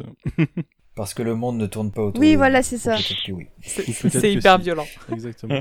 Et du coup, est-ce que c'est ce médicament-là qu'elle prend euh, après? Parce qu'on voit Wanda qui prend un médicament. Euh, je sais pas, c'est une bonne question. Juste avant que Monica arrive, euh, rentre chez elle, et ben on voit qu'elle prend un médicament avec un verre d'eau, mais je me suis dit que c'était pas un hasard de caser une pub sur le, pour le médicament juste avant, et je sais pas. Peut-être. Je sais ouais. pas si. J'ai j'ai pas fait gaffe sur l'étiquette ou quoi. Bah, je, non, on voit pas, on voit pas le, le on voit pas d'étiquette ou quoi, mais on la voit en, en prendant. Enfin, j'ai vraiment l'impression que c'est ça. Je, suis peut-être complètement à côté de la plaque, mais je pense que c'est Ce qui pourrait encore justifier une nouvelle fois qu'elle reste ancrée dans sa réalité et du coup ne, ne parte plus dans des équilibrations en, mode sitcom par la suite. D'ailleurs, euh, on l'a pas dit, mais au début, euh, la fameuse scène du soir dont on n'a pas voulu parler, euh, on apprend qu'il n'y a plus de diffusion, qu'en gros, il capte plus rien à l'extérieur. Donc cet épisode, il le voit pas. Ouais. Euh, mais du coup, oui, voilà, c'est pour ça que je voulais parler de la pub en plus de la scène de traversée de Monica, c'est qu'il y a euh, quand même la référence à un, nexus de réalité qui qui me paraît pas anodin euh, vis-à-vis d'un Dark Multiverse, enfin Multiverse of Darkness par la suite. Of Madness. Of Madness, excusez-moi. darkness, no parents. Moi, j'aimerais juste dire que le, le, je sais pas si tu voulais enchaîner au-delà de la pub peut-être? Si si, vas-y, je, je, cherchais sur quoi on allait passer, mais vas-y si tu veux. Non, moi, c'est, c'est, j'ai toujours ce truc de, euh, avec le multivers, on a parlé de l'homme chose. Euh, je, je pense, enfin, moi, je, je, suis toujours convaincu du potentiel de faire une série Howard the Duck. Euh, j'allais le dire. non, mais réellement, en plus, j'allais parler de Howard. euh, je, je, trouve que vraiment, c'est un personnage qui a, enfin, je, je me demande même pourquoi il l'exploite pas plus. Il a fait quelques apparitions euh, dans trois films quand même maintenant du MCU. Et, euh, et je trouve, enfin le Nexus c'est vraiment une notion qui est très liée à lui vu que c'est en, tombant dans le Nexus de son univers Duckworld qu'il arrive sur Terre. Euh, j'ai toujours trouvé que c'était un perso qui, bah, qui concilie, enfin qui coche pas mal, pas mal des cases euh, qu'on peut s'attendre à ce que Disney veuille cocher quand il lance des nouveaux personnages comme ça, c'est-à-dire le côté, euh, bon d'abord le côté mascotte qui est mhm. cher à Disney, on peut, on peut se l'imaginer, puis le côté un peu cynique, humour potentiellement trash. Euh, voilà, je, je, pense que c'est un, un, personnage assez facile à, à, à rendre vivant. Je, t'avoue que ça euh, m'intéresserait plus que euh, les courts métrages Baby Groot qu'on va avoir, quoi. Bah carrément, non mais c'est vrai. Honnêtement, bon, je, suis quand même curieux, hein, je vais pas mentir. je suis quand même curieux de ce qu'ils vont faire, mais typiquement Howard the Duck avec l'homme chose, avec tout ce que ça implique de d'itération aussi de il euh, y a des mondes avec d'autres animaux, il euh, y a une, une, vache vampire, enfin il y, y, a vraiment plein de choses à faire marrantes et j'espère que Marvel va embrace euh, tout ça en, en, parlant de Nexus et de multivers et qu'on va pas se limiter à juste d'autres acteurs qui jouent les mêmes rôles. Quoi. Je crois moyen, personnellement. Ouais. Là j'étais optimiste tout à l'heure, là je suis pessimiste sur ce coup-là. Franchement, avec, euh, avec la, le, la, le besoin qu'ils ont de, de, de, mettre du contenu aussi sur Disney, euh, une, c'est, ce serait pas forcément complètement euh, euh, délirant d'avoir même une série animée, hein, euh, Howard the Duck. Hein, bah, on va avoir un holiday special aussi, Guardians of the Galaxy. Peut-être que ça, dans, ça, pourrait être dans, dans cet esprit-là, en effet. Ah, James, James, Gunn, je le sens vu que c'est lui déjà qui a utilisé deux fois Howard the Duck dans les, euh, dans les deux Gardiens de la Galaxie, euh, dans, le, dans le Holiday Special, replacer Howard et lui euh, dans une séquence animée comme il y en avait une dans le Holiday Special de Star Wars, ça, serait, ça sortirait pas de nulle part. Quoi. Mhm. En plus, il vient d'écrire une série pour HBO Max, il peut en écrire une pour Disney+. il est place après. je, peux, je peux revenir sur une scène qui se passe avant la pub, Manu? Ouais, je comptais revenir sur une scène avant la pub et je comptais t'interroger, donc c'est peut-être la même. Euh, euh, peut-être. je voulais parler de la. Hum, on en a parlé, enfin, on l'a évoqué très rapidement quand on se donnait notre avis sur l'épisode, mais de cette scène où, euh, où euh, Vanda euh, est, dans, est en mode euh, documentaire et, mm est interrompu par le caméraman. Mhm. C'était donc la même scène dont on, avec Ouais, j'ai peut-être déjà évoqué le fait que j'aimais beaucoup cette scène. Et, euh, et en fait, je voulais revenir dessus parce que la semaine précédente, je disais que je trouvais qu'il y avait beaucoup de personnages qui essayaient de faire culpabiliser Vanda mhm. et que je me demandais s'il n'y avait pas un but à ça. Et pour moi, cette scène, elle prouve exactement ce propos vu que Vanda est en train de dire que le enfin, elle dit euh, It's all falling apart and I can't fix it. Et la personne en face, du coup, euh, euh, l'arrête et lui dit Do you think maybe this is what you deserved? Et c'est exactement ça en fait, c'est-à-dire que ça fait et que pour moi en fait, Agatha. C'est exactement le rôle de Pietro la semaine dernière. Exactement, c'est exactement le rôle de Pietro la semaine dernière. C'était même déjà le rôle, maintenant qu'on sait que c'est bien Agatha qui a tué Sparky, c'était exactement ce rôle-là qu'elle avait aussi dans l'épisode 5. Et du coup, en fait, pour moi, euh, faire monter la culpabilité de Vanda, qui, euh, qui, euh, qui l'entraîne dans, où elle sort du déni à cause de cette culpabilité, pour moi, elle rentre pleinement dans la dépression plus, euh, plus violente d'une certaine façon. Je pense Mhm. que c'est une des raisons qui font que son, que son contrôle et son pouvoir sont diminués et qui permettrait à Agatha de reprendre le contrôle euh, sur l'ensemble. C'est-à-dire que peut-être qu'avant, elle pouvait moins maîtriser les choses parce que c'était bien Vanda qui était derrière Lex, mais que elle était là pour tirer les ficelles et que justement en euh, en manipulant Vanda, elle lui permet de perdre en pouvoir et elle de reprendre. En fait, qu'il y avait un jeu de force qui se jouait entre les deux depuis le début. Mhm. Et que pour moi, cette question de la culpabilité de Vanda euh, était euh, absolument centrale. Et je trouve que cette scène, qui en plus est, est, est très forte, et, et c'est un des moments où je trouve que Elisabeth Olsen, que par ailleurs je trouve peut-être un peu moins bonne dans l'exercice cette semaine, je trouve que là particulièrement, elle joue très bien. Et, et j'ai adoré cette scène. Eh bien, écoute, euh, nous sommes fortement connectés maintenant, je pense, parce que je me suis posé la question par rapport à- au fait de déstabiliser Vanda aussi euh, dans cet épisode, euh, chose qu'on voyait régulièrement depuis plusieurs épisodes. Et ça me rappelle la scène de l'épisode 3 où Agnès dit qu'elle a perdu ses pouvoirs. Enfin, que quand Vision demande You lost your powers too en parlant d'électricité, elle répond I sure did. Et j'ai vraiment ce sentiment que à un moment, la réalité de Vanda a pris le dessus sur les pouvoirs d'Agatha et que le fait qu'on la voit tout le temps, c'est vraiment pour l'amener à la déstabiliser au final et à, lui, lui, faire perdre prise en effet pour récupérer elle-même ses pouvoirs. Moi, du coup, ça je l'ai interprété comme ça cette semaine. Et je trouve qu'en plus, il y a un côté, euh, par contre, qui est pas du tout lié à toute l'intrigue de Vendavision, mais qui a un côté un peu méta à questionner un peu le genre du mockumentary, quoi, qui, euh, où il y a toujours un documentaire qui est filmé et où en fait, ça n'a jamais vraiment d'incidence sur le le- la- l'intrigue ou le, le c'est juste un une- Sur The Office. Sur The Office. ouais alors j'allais dire sauf sur la, la, la, la dernière fameuse saison de The Office qu'il le fait euh, pas forcément avec le, le- euh, avec beaucoup de succès hein, au niveau de, de l'intrigue que ça Bah, développe. D'ailleurs, c'est marrant, mais pour moi, la plus grosse référence à The Office de l'épisode, c'est pas forcément euh, les regards caméra ou quoi, c'est vraiment euh, le fait que le caméraman parle euh, à la voilà. protagoniste. Donc, Justement, que c'est la, la saison, la dernière saison de The Office. ouais. Non, et puis, euh, enfin, il y a- Enfin, si, euh, pour moi, euh, je, je ressens plus The Office sur euh, les scènes de Vision et, Ag- et Agnès avant qu'on sache que, ça, c'est- que c'est Agatha. Euh, vraiment, pour moi, le côté Vanda, c'est vraiment très Modern Family, mais j'ai trouvé Ouais. The Office dans les deux autres, justement, dans la façon dont c'est filmé et la façon dont les personnages réagissent. Euh, ok, donc euh, très bien, on est revenu sur cette scène, et ben je crois qu'on va arriver au moment, à moins que vous vouliez reparler plus spécifiquement de certaines scènes entre Darcy et Vision ou certains dialogues, je sais pas.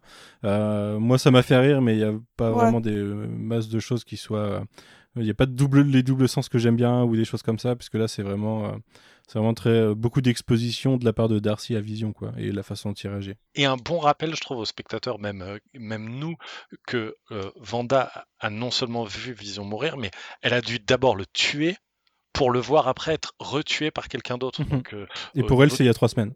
voilà, c'est ça. Ouais. Je pense que c'est cette phrase-là qui est la plus importante en fait. Ouais. Ouais, quand Vision se rend compte que lui, il n'a pas de souvenir du passé, mais que pour elle, euh, le passé, son passé traumatique, c'est il y a quelques semaines à peine. Je pense que c'est vraiment la réalisation qui, la réalisation de Vision, qui est là pour montrer notre propre réalisation si on n'était pas, si on n'avait pas à, à s'en rendre compte temporellement jusque-là. Que euh, oui, nous, euh, c'était il y, a, il y a plusieurs films, il y a plusieurs années, mais que pour Vanda, c'était hier, quoi, quasiment. Mm. Donc on, on, on en arrive euh, à la rencontre de Monica et, euh, et euh, Vanda. Euh, qui en parlait tout à l'heure C'est toi, Océane, je crois. Tu disais Ouais. que cette scène était indispensable dans un duo avec la traversée de Monica. Est-ce que tu veux reparler de cette scène justement? Moi, Manu, désolé, je, je vais devoir filer. Ok, et ben écoute, Doug, euh, merci beaucoup. À bientôt. Ouais, bah merci à vous tous. qu'on pourra te retrouver Euh, sur le final cool. peut-être? Bah ouais, carrément, avec grand plaisir. On sera 1000, mais, euh, mais ce sera bien. Ouais, bah ça va être marrant, ça va être rigolo.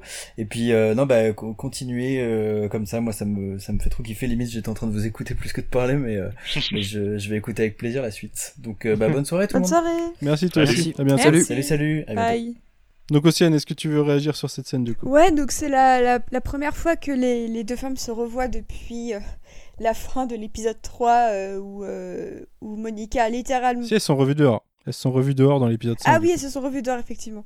Mais euh, du coup, donc, une nouvelle rencontre entre euh, les deux, avec toujours Monica qui a la volonté d'aider Vanda et Vanda qui se fait, euh, qui, qui, qui ne croit pas à Monica et qui préfère se laisser influencer par Agnès.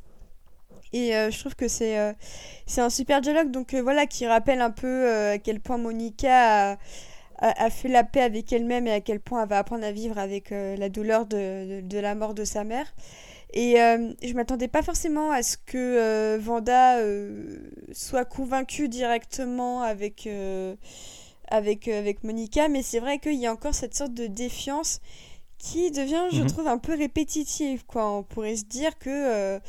Enfin, Vanda, t'as littéralement une nana qui te dit trois fois qu'elle veut t'aider et qu'elle veut ton bien. Et, et, et, je comprends cette volonté d'être un petit peu méfiante et tout ça, mais j'ai trouvé que c'était un peu répétitif et que J'aime beaucoup ce dialogue, mais c'est un peu ah. chiant, quoi. Cette scène euh, nous montre aussi le, une sorte d'acceptation de Vanda d'être le vilain de l'histoire et, et c'est ce qu'essaye de lui faire. Enfin, Monica essaie de lui faire comprendre que c'est pas une fatalité. Oui.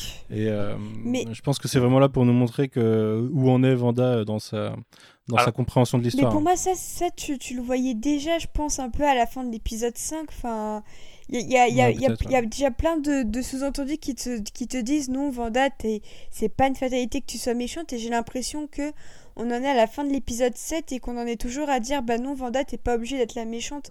Ce qui est vrai d'ailleurs elle n'est pas obligée d'être la méchante mais je trouve que ça fait un peu du surplace à ce niveau là quoi. Je suis pas d'accord dans le sens où je trouve que on, vraiment pour moi dans l'échange je vois Vanda en train de, de voir ses barrières s'effriter devant Monica.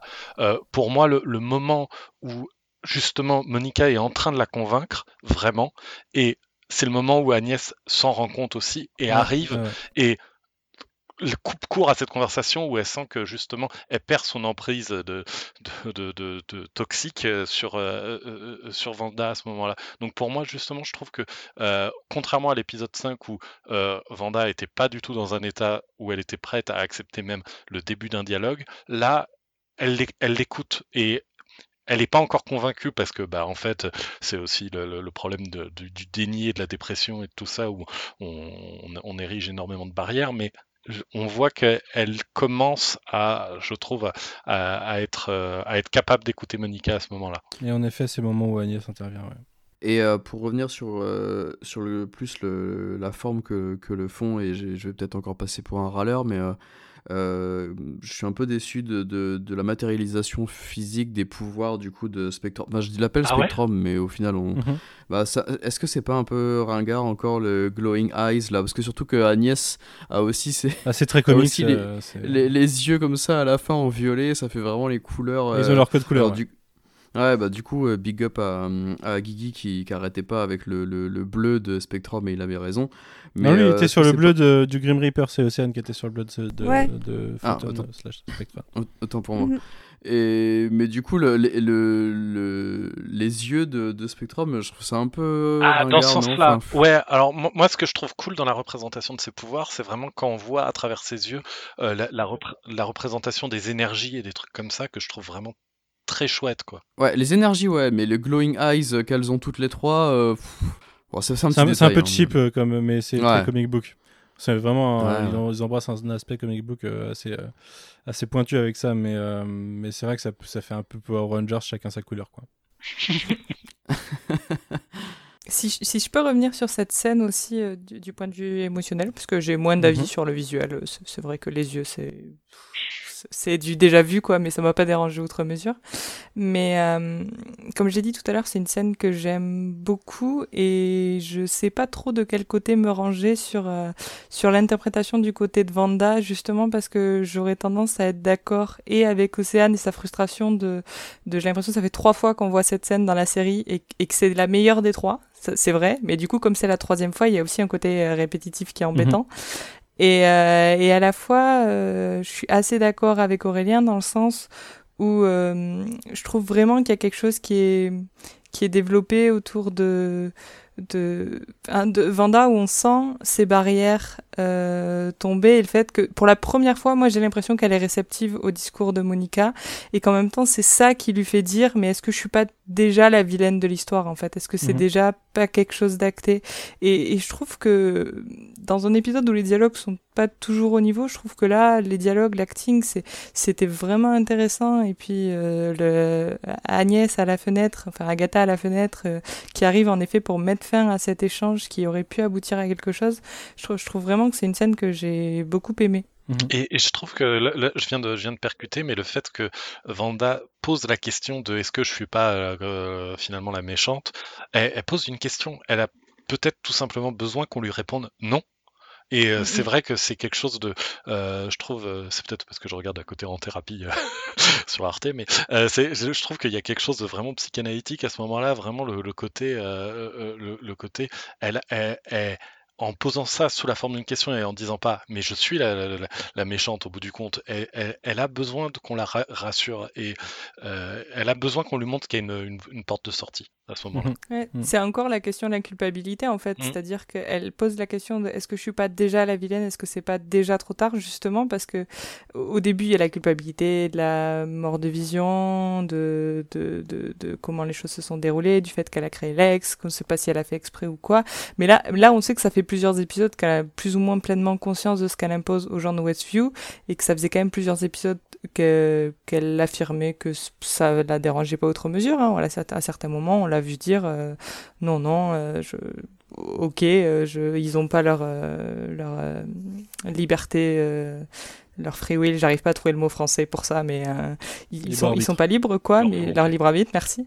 Mais mais j'assume quoi. Et là on sent qu'en fait le fait qu'elle est assumée, et bien en fait ça la ronge quand même, et, elle a conscience que c'est l'acte plutôt d'un vilain, et elle se demande est-ce que je peux revenir en arrière, et du coup dans cette scène il y a tout ça qui joue, et, et, encore une fois, ouais, là j'ai trouvé que c'était vraiment convaincant. Mm. Et du coup, euh, dans, ce côté euh, rassurant que, euh, que Vanda cherche, Agnès vient se proposer à elle et l'amener vers ce qui sera notre dernière scène. D'ailleurs, je trouve aussi qu'il y a un manque de. Enfin, que les dialogues sont bons, mais je trouve qu'il y a quand même un, ou deux niveaux de subtilité de moins dans cet épisode par rapport aux épisodes d'avant dans les, dans les dialogues. Euh, mais c'est peut-être parce que justement, euh, on enchaîne directement sur la révélation qui vient être un second twist ou, un premier twist selon, selon dans, cette, dans cette saison. Euh, Agnès amène euh, Vanda chez elle. Euh, et là, on a un gros changement d'ambiance. Est-ce que quelqu'un veut parler de ce, de ce passage mystère maison hantée J'étais vraiment surpris déjà, je voulais peut-être par rapport à la transition entre ces deux scènes, que dans ce, ce, dialogue entre Monica et Wanda, elle ne parle à aucun moment de ses enfants. Et là, elle arrive chez Agnès et j'ai l'impression qu'elle tilte pas ou que elle met plusieurs secondes en plus, euh, comme si mhm. elle se rendait compte que ces gamins n'étaient pas là, que en, voyant le dessin, ouais voilà les sandwichs et le dessin animé.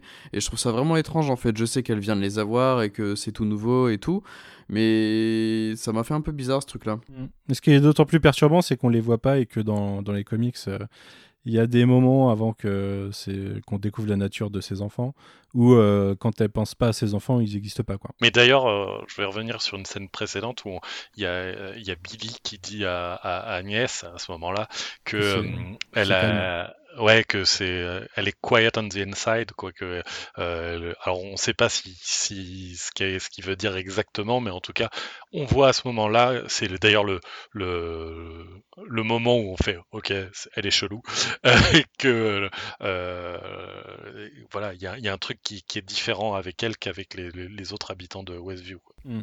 et euh, ouais sinon sur l'ambiance de la scène c'est marrant ça m'a fait un peu pensé euh, à la, au dernier épisode de la saison 1 de True Detective aussi. Ouais. Ouais, le côté. Euh, dans, le, ouais, dans, le, dans, le, truc à la fin, euh, ouais. il va faire son, son espèce de vortex, son excuse justement. voilà. Ouais, c'est vrai que cette ambiance, ça fait longtemps, True Detective saison 1 pour moi. Mais c'est vrai que ça rappelle pas mal ça dans l'ambiance, ouais. Moi, j'ai beaucoup aimé. La bonne décennie. Après, ça nous montre bien que euh, on arrive à un tournant à ce moment-là, hein, parce que quand euh, quant à cette réalisation, nous, en tant que spectateurs, on se pose la question pour les enfants. Euh, enfin, je sais pas vous, mais moi, mmh. oui, complètement. évidemment, ah, on les a vus il y a pas longtemps en fait avec Agnès, donc il y, a de quoi se poser la question. Et ce, ce côté angoissant où en fait, c'est juste que Vanda entend, entend plus. Est-ce que c'est pas ce sentiment justement qu'avait Billy du fait qu'elle euh, entend rien d'autre, donc elle entend beaucoup plus euh, les bruits qui l'entourent. Il y a ce plan sur Scratchy, euh, Seigneur Scratchy justement, sur l'espèce de bestiole au mur, je sais pas exactement ce que c'est. Mais ouais, ça met une ambiance. Et puis après, bah, il y a le parcours où elle va descendre, descendre au sous-sol. avec ce côté, on voit Agnès en fond en mode film d'horreur de personnage qui prépare un mauvais coup, mais de façon hyper froide derrière. quoi. Euh, moi, j'ai beaucoup aimé cette scène. J'ai beaucoup aimé l'ambiance. Je suis pas très film d'horreur, mais j'ai beaucoup aimé. Moi, j'ai eu l'impression que Agnès poussait euh, Vanda vers, euh, vers le, le sous-sol. Ouais, moi aussi. Et, ouais. euh, Ah parce oui, que ouais. quand, quand tu veux cacher quelqu'un et que tu te dis euh, ah bah non elle va, va au sous-sol enfin c'est évident que la personne va y aller en fait et, et du coup je me suis dit en fait c'est un piège pour, euh, pour l'emmener au sous-sol du coup euh, quand elle a dit ils sont au sous-sol j'ai commencé à flipper parce que je me doutais que justement ce qu'on allait voir au sous-sol allait pas être qu'on allait trouver. voilà et au final eh ben, il y a, des, il y a des, des branches d'arbres un- peu partout avec euh, un peu de lumière violette et, euh, et voilà bah, il y a quand même euh, ce que j'appelle le set Sabrina. Euh, ça m'a beaucoup fait penser à ça. euh, du coup, euh, et ce qui me laisse à penser que il y, a une, il y a quelque chose de plus ancien qu'une ville moderne à cet endroit-là, vraiment physiquement. Je sais pas euh, si vous l'avez ressenti comme ça, mais moi, j'ai vraiment, ça m'a donné cette vibe New. Ouais, il y a l'air d'avoir quelque chose d'hyper ancien et de, de d'enraciné. Et, euh, et, et ça, ça m'intéresse de, de voir ça. Et j'ai l'impression aussi que ça rampe et que limite ça se déploie euh, de plus en plus. Mais je sais pas si vous avez ressenti ça. Moi, il y a quelque chose que j'adore dans cette scène, c'est que euh, au moment où Vanda elle, elle avance comme ça, on sort de ce qu'on connaît du MCU totalement. Quoi. On rentre dans quelque Mm. chose qu'on n'a jamais vu dans, le- dans cet univers. Euh, on intègre bien plus, enfin, de- de- une, une imagerie bien différente de ce qu'on a dans Doctor Strange de- du monde de la magie. Et euh, là, on est plus dans le côté sorcellerie que dans le côté, euh, dans le côté magique, justement, qu'on peut avoir dans Doctor Strange. Ouais. Et, euh, et j'ai vraiment apprécié, moi, de, de me faire sortir de ce MCU par. Euh, Enfin, de nous ouvrir euh, une nouvelle porte, en fait, euh, via cette scène où on arrive dans une, dans une salle. C'est. euh, c'est un, c'est un, le lieu de, lieu de rencontre d'un Covenant, quoi. Je veux dire, Mm. euh, presque l'impression qu'il y, a une- il y a un petit bout de fenêtre à l'effigie de toutes les personnes qui peuvent être là. Alors j'ai essayé de compter, j'ai pas, j'ai pas, il n'y avait pas vraiment l'occasion, on voit pas tout euh, l'ensemble de cette pièce. Mais euh, tu vois, ça se demandait s'il n'y a pas les Salem Seven, Nicolas Scratch et euh, Agnès qui se réunissent là pour faire des rituels. Et, euh, et avec ce livre, du coup, euh, je- alors je sais pas, euh, est-ce que c'est le Darkhold, est-ce que c'est pas le Darkhold Ça ressemble pas trop, non. Il y a des gens qui ont pris des, des, des screens des deux bouquins et ils ont vraiment pas grand chose en commun. euh. Tu parles du Darkhold d'Agents of Shield, de toi? Ouais, ouais. Ouais, moi je considère que c'est pas dans la continuité ça. Qui était aussi dans Runaways d'ailleurs. Oui, c'est vrai, ouais. Et tu disais quoi, Aurélien? Moi, je disais, je disais qu'on n'avait pas envie de parler d'Agent of Shield. Non, j'ai pas trop envie d'en parler, mais. Euh... Ni de Runaways d'ailleurs. Runaway, Ah, j'ai bien aimé la première saison, mais ça m'a pas du tout envie de voir la deuxième. Ah ben, exactement pareil. Ouais, pareil. Et, euh, ce, qui, est- ce qui est bizarre au final, du coup. Mais il y en a trois d'ailleurs. Je crois que c'est en ce moment, c'est la troisième. Ouais, je... C'est bon. On l'a pas assez aimé pour avoir envie de voir la suite, ça va être- Exactement. C'est ça. Mais du coup, ça, enfin, me paraîtrait pas déconnant que ce soit le Darkhold officiel du MCU. hein. Mais ça peut être un autre grimoire, mais euh, euh, je sais pas. Je sais pas. Je, je connais pas tous les livres magiques de l'univers Marvel, malheureusement. Je sais pas s'il y a des, des grimoires importants en dehors du Darkhold. Le Darkhold, ce qu'il y a, c'est qu'il a une relation. Il a été écrit euh, par par Cton, qui est le- un, un dieu qui est à, l'origine des, des des pouvoirs de Vanda euh, partiellement. Donc euh, donc ça pourrait faire un lien assez facile mais euh, ça peut totalement être autre chose. Mais en tout cas, il est- ça nous pose une importance le plan sur ce grimoire en tout cas. Parce qu'il n'y a pas moyen de faire un lien avec Doctor Strange. J'ai le Book of euh, Cagliostro. Il était où à la fin du film déjà? C'est Mordo qui l'a ou je sais plus trop? Ah, je sais pas. Mais est-ce qu'il ressemble à Je ça? sais- Bah non, non, il ressemble. Bah non, mais après c'est facile de, de nous dire ah bah c'est de la magie, il a une autre tronche, je pense. Mais vrai.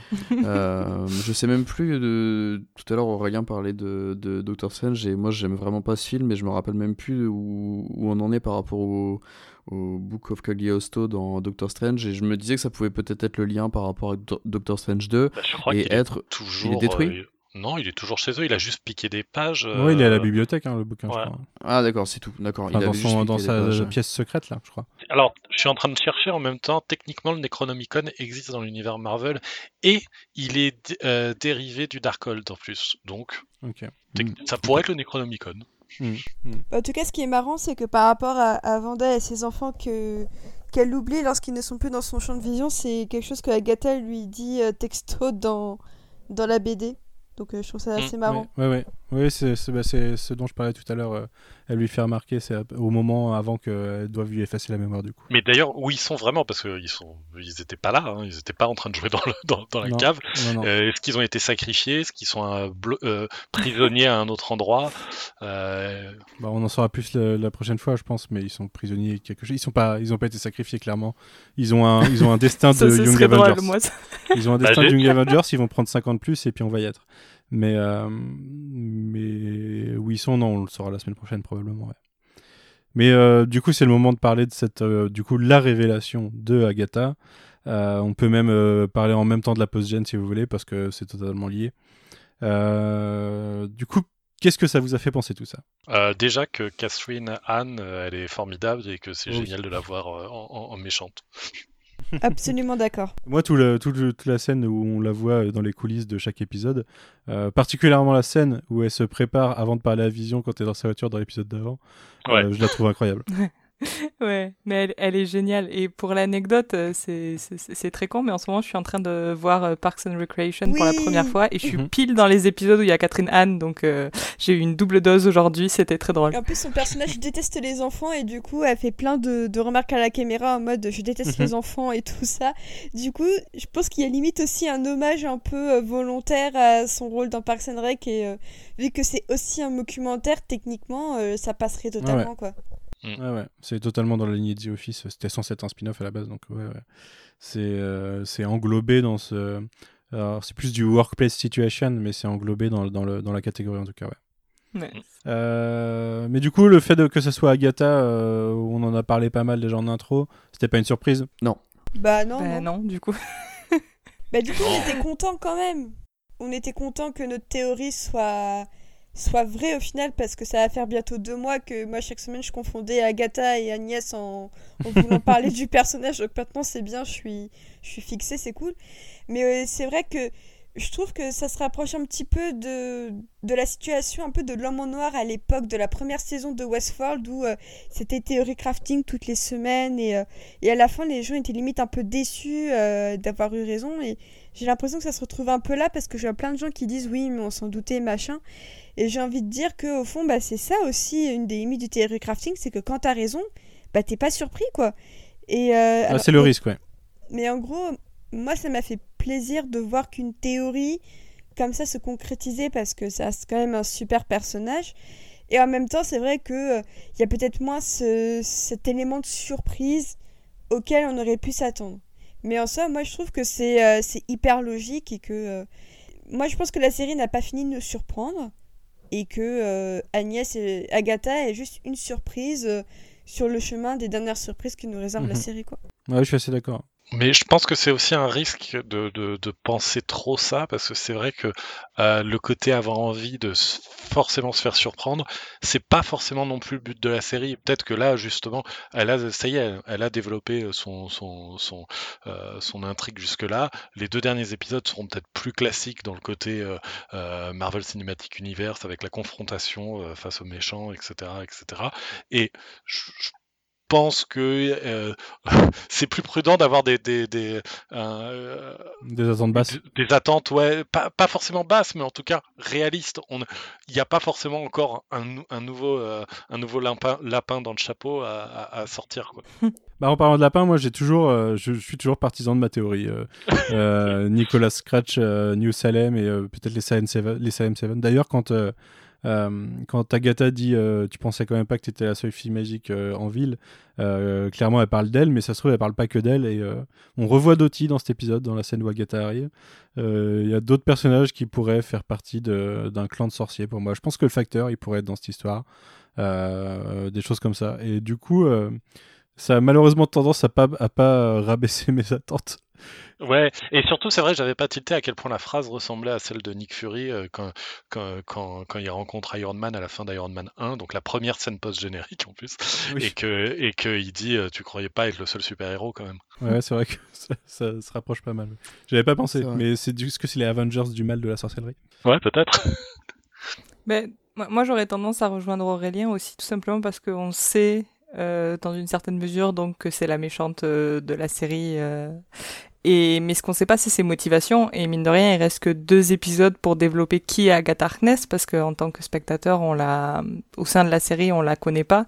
Donc c'est vrai que ça laisse quand même peu de temps pour euh, faire rentrer euh, un, un, troisième personnage qui aurait euh, son importance. Ce serait encore le un plus gros big méchant ou un autre méchant, sachant qu'il reste aussi Hayward à régler de l'autre côté. Donc mm -hmm. après, ça n'empêche pas l'idée de développer un coven, etc. et d'autres sorciers, mais dont en fait le seul personnage important et principal resterait Agatha, je pense. Mais en tout cas, on sait déjà dans cet épisode qu'elle est pas seule, puisqu'il y a, ouais. il y a Fectio, euh, Fautreau, on va dire. Euh, qui, qui, intervient en scène post-générique et que même si dans le dans le, son petit jingle Agatha, on voit qu'elle contrôle Pietro, euh, il a l'air d'avoir une volonté quand même de son côté d'être euh, du côté des méchants volontairement. Quoi. Et en plus, il peut avoir un côté un peu façon euh, Avengers 1 où euh, on peut avoir un méchant derrière Agatha qui n'est présenté qu'à la toute fin en mode et vous retrouverez euh, dans, dans Thanos ou Mephisto oui. ou machin. C'est pas faux. dans, dans les prochaines séries, œuvres, etc.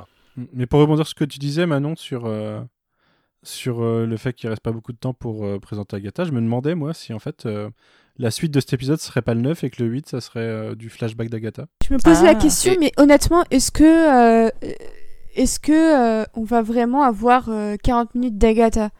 Enfin, c'est-à-dire que. Je sais pas, je sais pas, mais ce qui nous a amené jusque-là. Pour, bah, pour moi, je pense que ce sera plus raconté sous forme de flashback qui s'insère peut-être dans euh, ce qui se passe euh, après, euh, directement après l'épisode 7, mais je les vois pas à deux épisodes de la fin faire un épisode flashback sur Agatha, ouais. surtout si en plus il y a encore un méchant au-dessus d'elle en fait. Pour moi, la petite chanson de fin, c'était vraiment euh, histoire d'expédier euh, ce trope de série où euh, tu as des épisodes flashback comme bah, l'épisode 4 ou, ou, même dans les séries lorsque tu reviens plusieurs jours en arrière et tout ça. Pour moi, c'est vraiment la solution de facilité, c'est on va créer une chanson pour la méchante pour tout vous montrer en 30 secondes et tout le monde adore la chanson et tout le monde comprend quoi.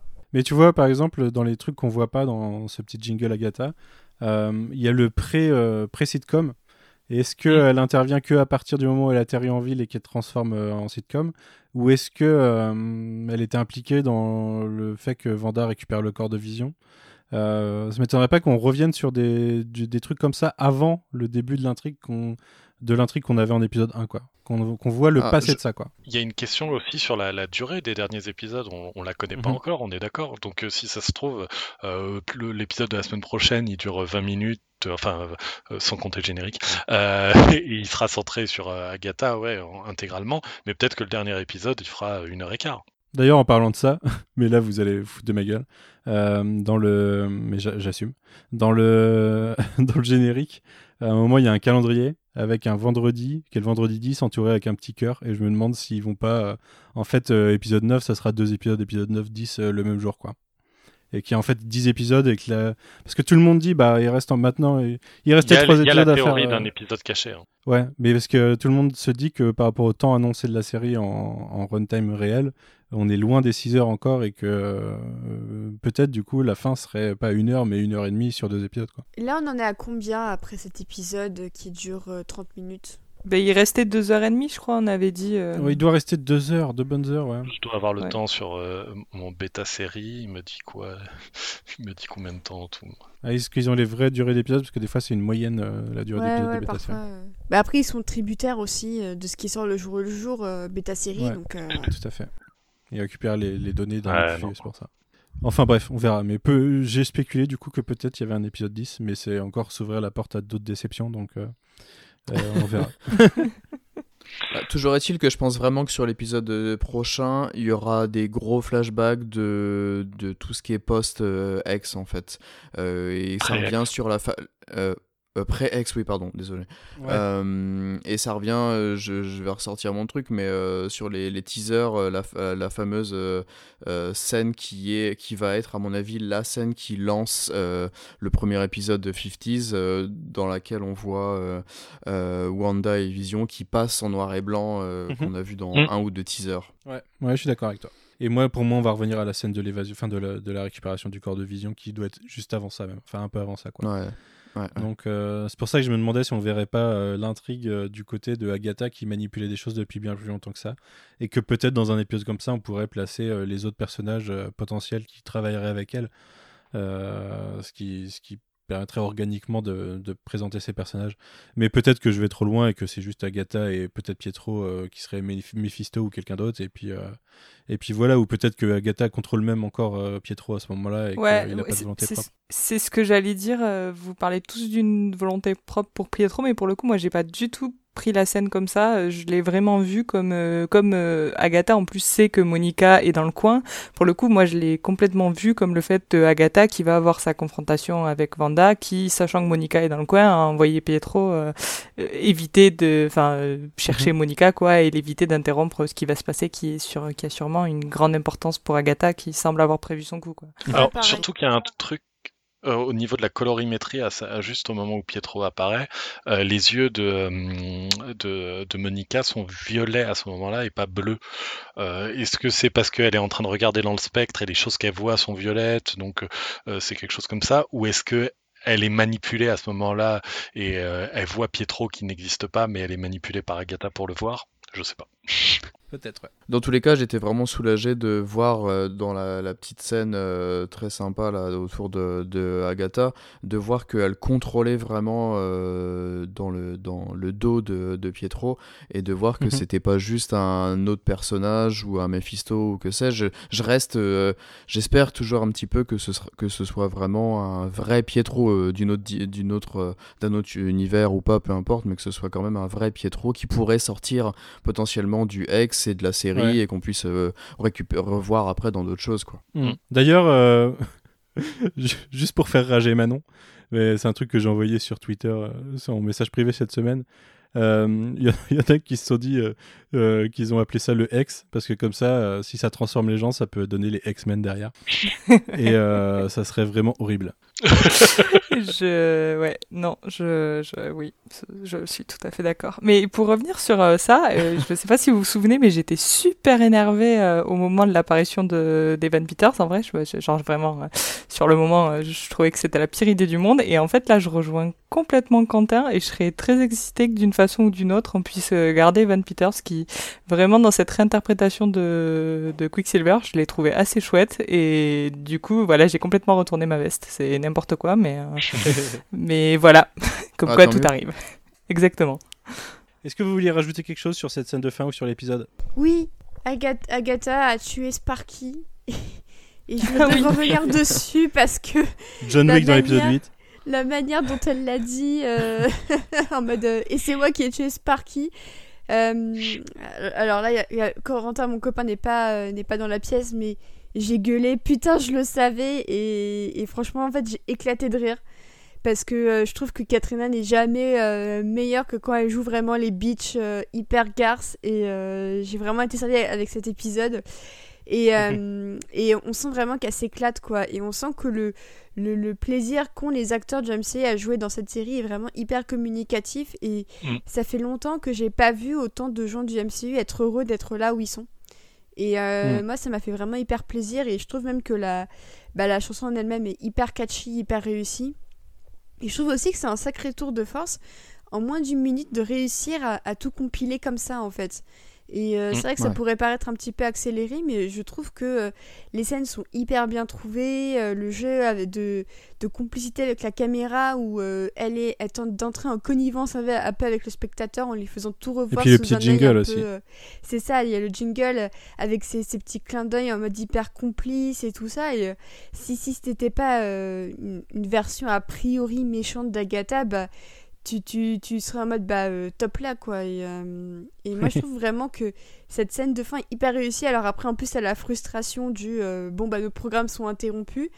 Mais mais je trouve que c'est je trouve que c'est vraiment une super séquence. Et et je me demande si on va pas avoir une ou deux dernières séquences un peu dans le ton sitcom quitte à ne plus être dans un univers de sitcom. Mais je me demande s'il y aura pas une ou deux dernières séquences qui se rapprochent un petit peu ne serait-ce que pour euh, prolonger un petit peu euh, l'expérience à défaut de- d'avoir d'autres séries quoi.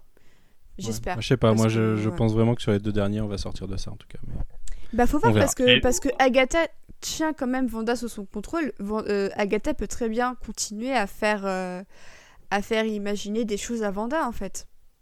Faut mais c'est vrai que le, le- le moment où elle dit euh, qu'elle a tué Sparky, outre le fait que c'est un peu drôle dans la manière dont elle le dit, ça met aussi clairement le personnage euh, d'Agatha dans la case méchant. Elle a tué un chien. Donc à partir de là, euh, elle est, elle peut pas avoir fait ça pour le greater good ou des trucs comme ça. Non, non, non, c'est bon. Elle a tué un chien.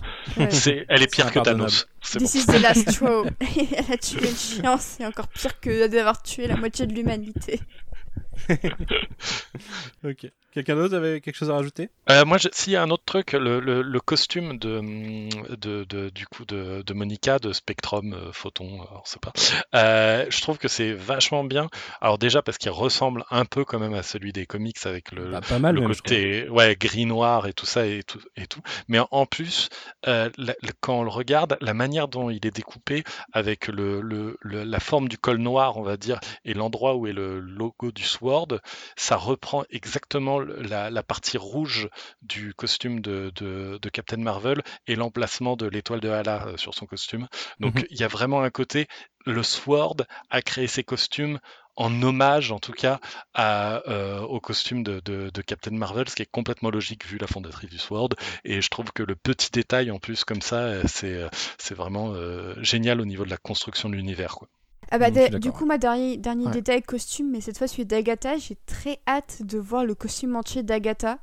Et, euh, et je voulais aussi vous poser une question. Est-ce que pour vous, la couleur violette, à part euh, être un clin d'œil assez évident à la couleur de, de, de ses vêtements dans, dans les comics, est-ce que le fait que ce soit la couleur qu'on voit lorsqu'elle utilise ses pouvoirs et tout ça, est-ce que pour vous ce- c'est indicateur de quelque chose ou c'est juste un code couleur euh, qui, qui la différencie de Vanda? Moi, je pense que c'est juste un code couleur. Ouais, dans les, dans les comics, pour des raisons euh, euh, historiques d'impression, euh, souvent les, les violets et verts étaient, des, euh, étaient les couleurs associées aux méchants, donc euh, c'est- c'est c'est souvent le violet associé aux méchants dans l'univers Marvel. Et c'est ça, c'est globalement sa- son, son costume, enfin sa, sa couleur dans les comics, euh, ses robes, ces trucs comme ça, c'est violet. Mais euh, par exemple, j'ai vu que, enfin, pas mal de gens, enfin, j'ai vu des gens se poser la question, pas mal, je sais pas, euh, de est-ce que les pubs, par exemple, n'avaient pas un rapport chacune avec une pierre d'infinité, et ça aurait pu être aussi euh, le cas dans les, dans les couleurs des pouvoirs, mais euh, je sais pas, je trouve que ça colle pas trop, parce que le violet, c'est la pierre du pouvoir, je crois. Et euh, je suis pas sûr que.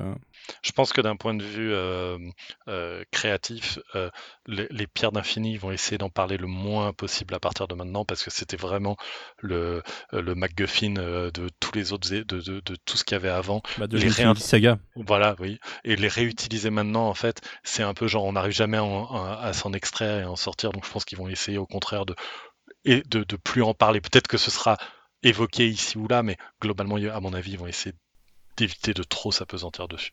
Je suis assez d'accord. Ouais. ouais. Quelque chose à rajouter? Euh. Non. Non Euh, Très bien. C'est déjà un bon épisode, hein, Pareil. c'est- déjà pas mal, deux heures. euh, Non, c'est pas mal, ouais, en hein. effet. Euh, eh ben, écoutez, merci beaucoup à tous euh, pour votre participation. Euh, Océane, on te retrouve sur tes podcasts respectifs, Lemon Adaptation Club et Infusion. Euh, des nouveaux épisodes depuis la semaine dernière? Euh, non, non, là j'avoue que je prends un, un petit hiatus et je prépare le prochain épisode avec Yasmina, mais c'est vrai qu'en ce moment c'est un peu, un peu le, le rush au boulot et un peu partout. Donc je préfère me reposer et bien préparer les épisodes pour que ce soit hyper quali quand ça sortira. Manon, on te fait confiance pour, pour développer ton podcast.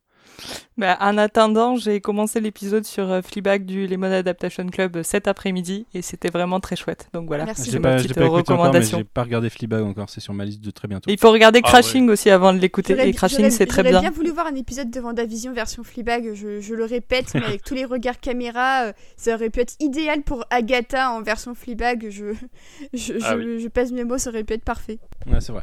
Euh, Aurélien, en plus d'être CM pour Panini Comics, euh, toi aussi tu fais du podcast Ou c'est de la Eh ben radio oui. d'ailleurs? Non, Ouais, c'est une web radio euh, après avec en podcast, donc euh, c'est des podcasts. Et euh, ça s'appelle We Love Comics, et euh, voilà, où j'ai des invités qui me parlent des comics qu'ils aiment. C'est hebdo? Ouais. C'est le mercredi, c'est ça? Ouais, diffusé sur la, radio- la web radio We Art Radio tous les mercredis et disponible en podcast en général le jeudi. Ok. Et on a quoi d'intéressant qui sort chez Panini prochainement? Si tu maîtrises le planning. Euh, alors, qu'est-ce qu'on a d'intéressant? On a plein de choses, forcément. Euh, mais moi, de- pour parler, euh, on va dire, d'un- coup de cœur qui, est, qui, est, qui est plus ou moins en lien, il y a, le, hum, il y a, il y a tout ce qui est lié à l'univers de Doctor Strange qui, va, qui, qui, sort. Il y, a, il y a plusieurs choses. Il y a le Doctor Strange chirurgien suprême de Mark Wade et Kev Walker au dessin, qui est un, un one-shot très très cool. Et il y aura aussi à, à partir de mai, je crois que je l'ai pas annoncé encore sur les réseaux, donc c'est une exclu. Ouah. Euh, la, la série euh, Strange Academy, euh, où on, on- c'est un petit peu Harry Potter euh, dans, dans Ouais. l'univers de Marvel, avec en prof Doctor Strange, magie des X-Men, Vanda justement. Et c'est c'est assez top. C'est par Scott Young et Humberto Ramos, et c'est vraiment c'est vraiment très très bon. Hmm. Bah, c'est une série que j'ai pas pris en VO. Je pense que je la prendrai justement quand elle va sortir en VF. Euh, parce que l'univers m'intéresse, mais j'ai pas eu, euh, je, je me suis pas lancé, euh, enfin j'avais pas lu les sollicitations à cette époque-là et, et j'ai laissé traîner et rattraper, les- récupérer les comics maintenant. Je me dis autant attendre la VF. Mais ouais, ça a l'air cool. J'en possède cependant parce que j'en ai, acheté, j'ai des couvertures variantes de cette série. euh, justement qui sont qui sont sur Vanda et du coup euh, je dois en avoir deux numéros en VO mais euh, je lirai ça en VF ouais. Ah bah oui, t'as pris celle de David Nakayama là. Ouais, c'est ça, exactement. Ouais. Et j'en ai une autre, euh, je sais plus qui c'est, c'est Vanda Vision justement dessus. Euh, je crois que c'est Strange Academy celle-là. Ah non, c'est dans celle-là, c'est Deadpool 13. Euh, Il y en a une autre, c'est. Non, c'est juste Vanda, mais je sais plus qui est le dessinateur. Mais euh, bref, c'est deux Strange Academy qui suivent, 5 et 6, je crois. Euh, voilà, pour mon, point euh, couverture variante. Euh, et ben écoutez, euh, encore merci pour, pour votre participation. On se retrouve très bientôt, Aurélien. J'espère qu'on pourra t'avoir pour le final si jamais tu es dispo. Sinon, je te demanderai peut-être une petite capsule sur ce que tu as pensé de l'ensemble de la série. Si tu as moyen de m'enregistrer ça. Mais je serai dispo. Ok, on sera probablement 10 à peu près, mais euh, on aura Fred Sigris d'ailleurs avec nous pour le final. Il sera là pour la première fois, mais qui euh, du coup euh, nous donnera, pourra nous donner son avis sur la série. Et, euh, et voilà, et ben écoutez, euh, merci beaucoup. Je vous souhaite un bon week-end et puis on se retrouve la semaine prochaine. Salut. Salut Salut. Salut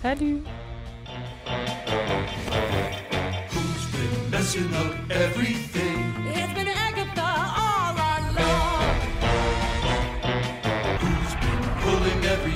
Evil string?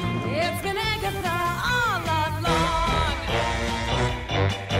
She's insidious, so perfidious that you haven't even noticed. And the pity is, the pity is, it's too late to fix anything now that everything has gone wrong.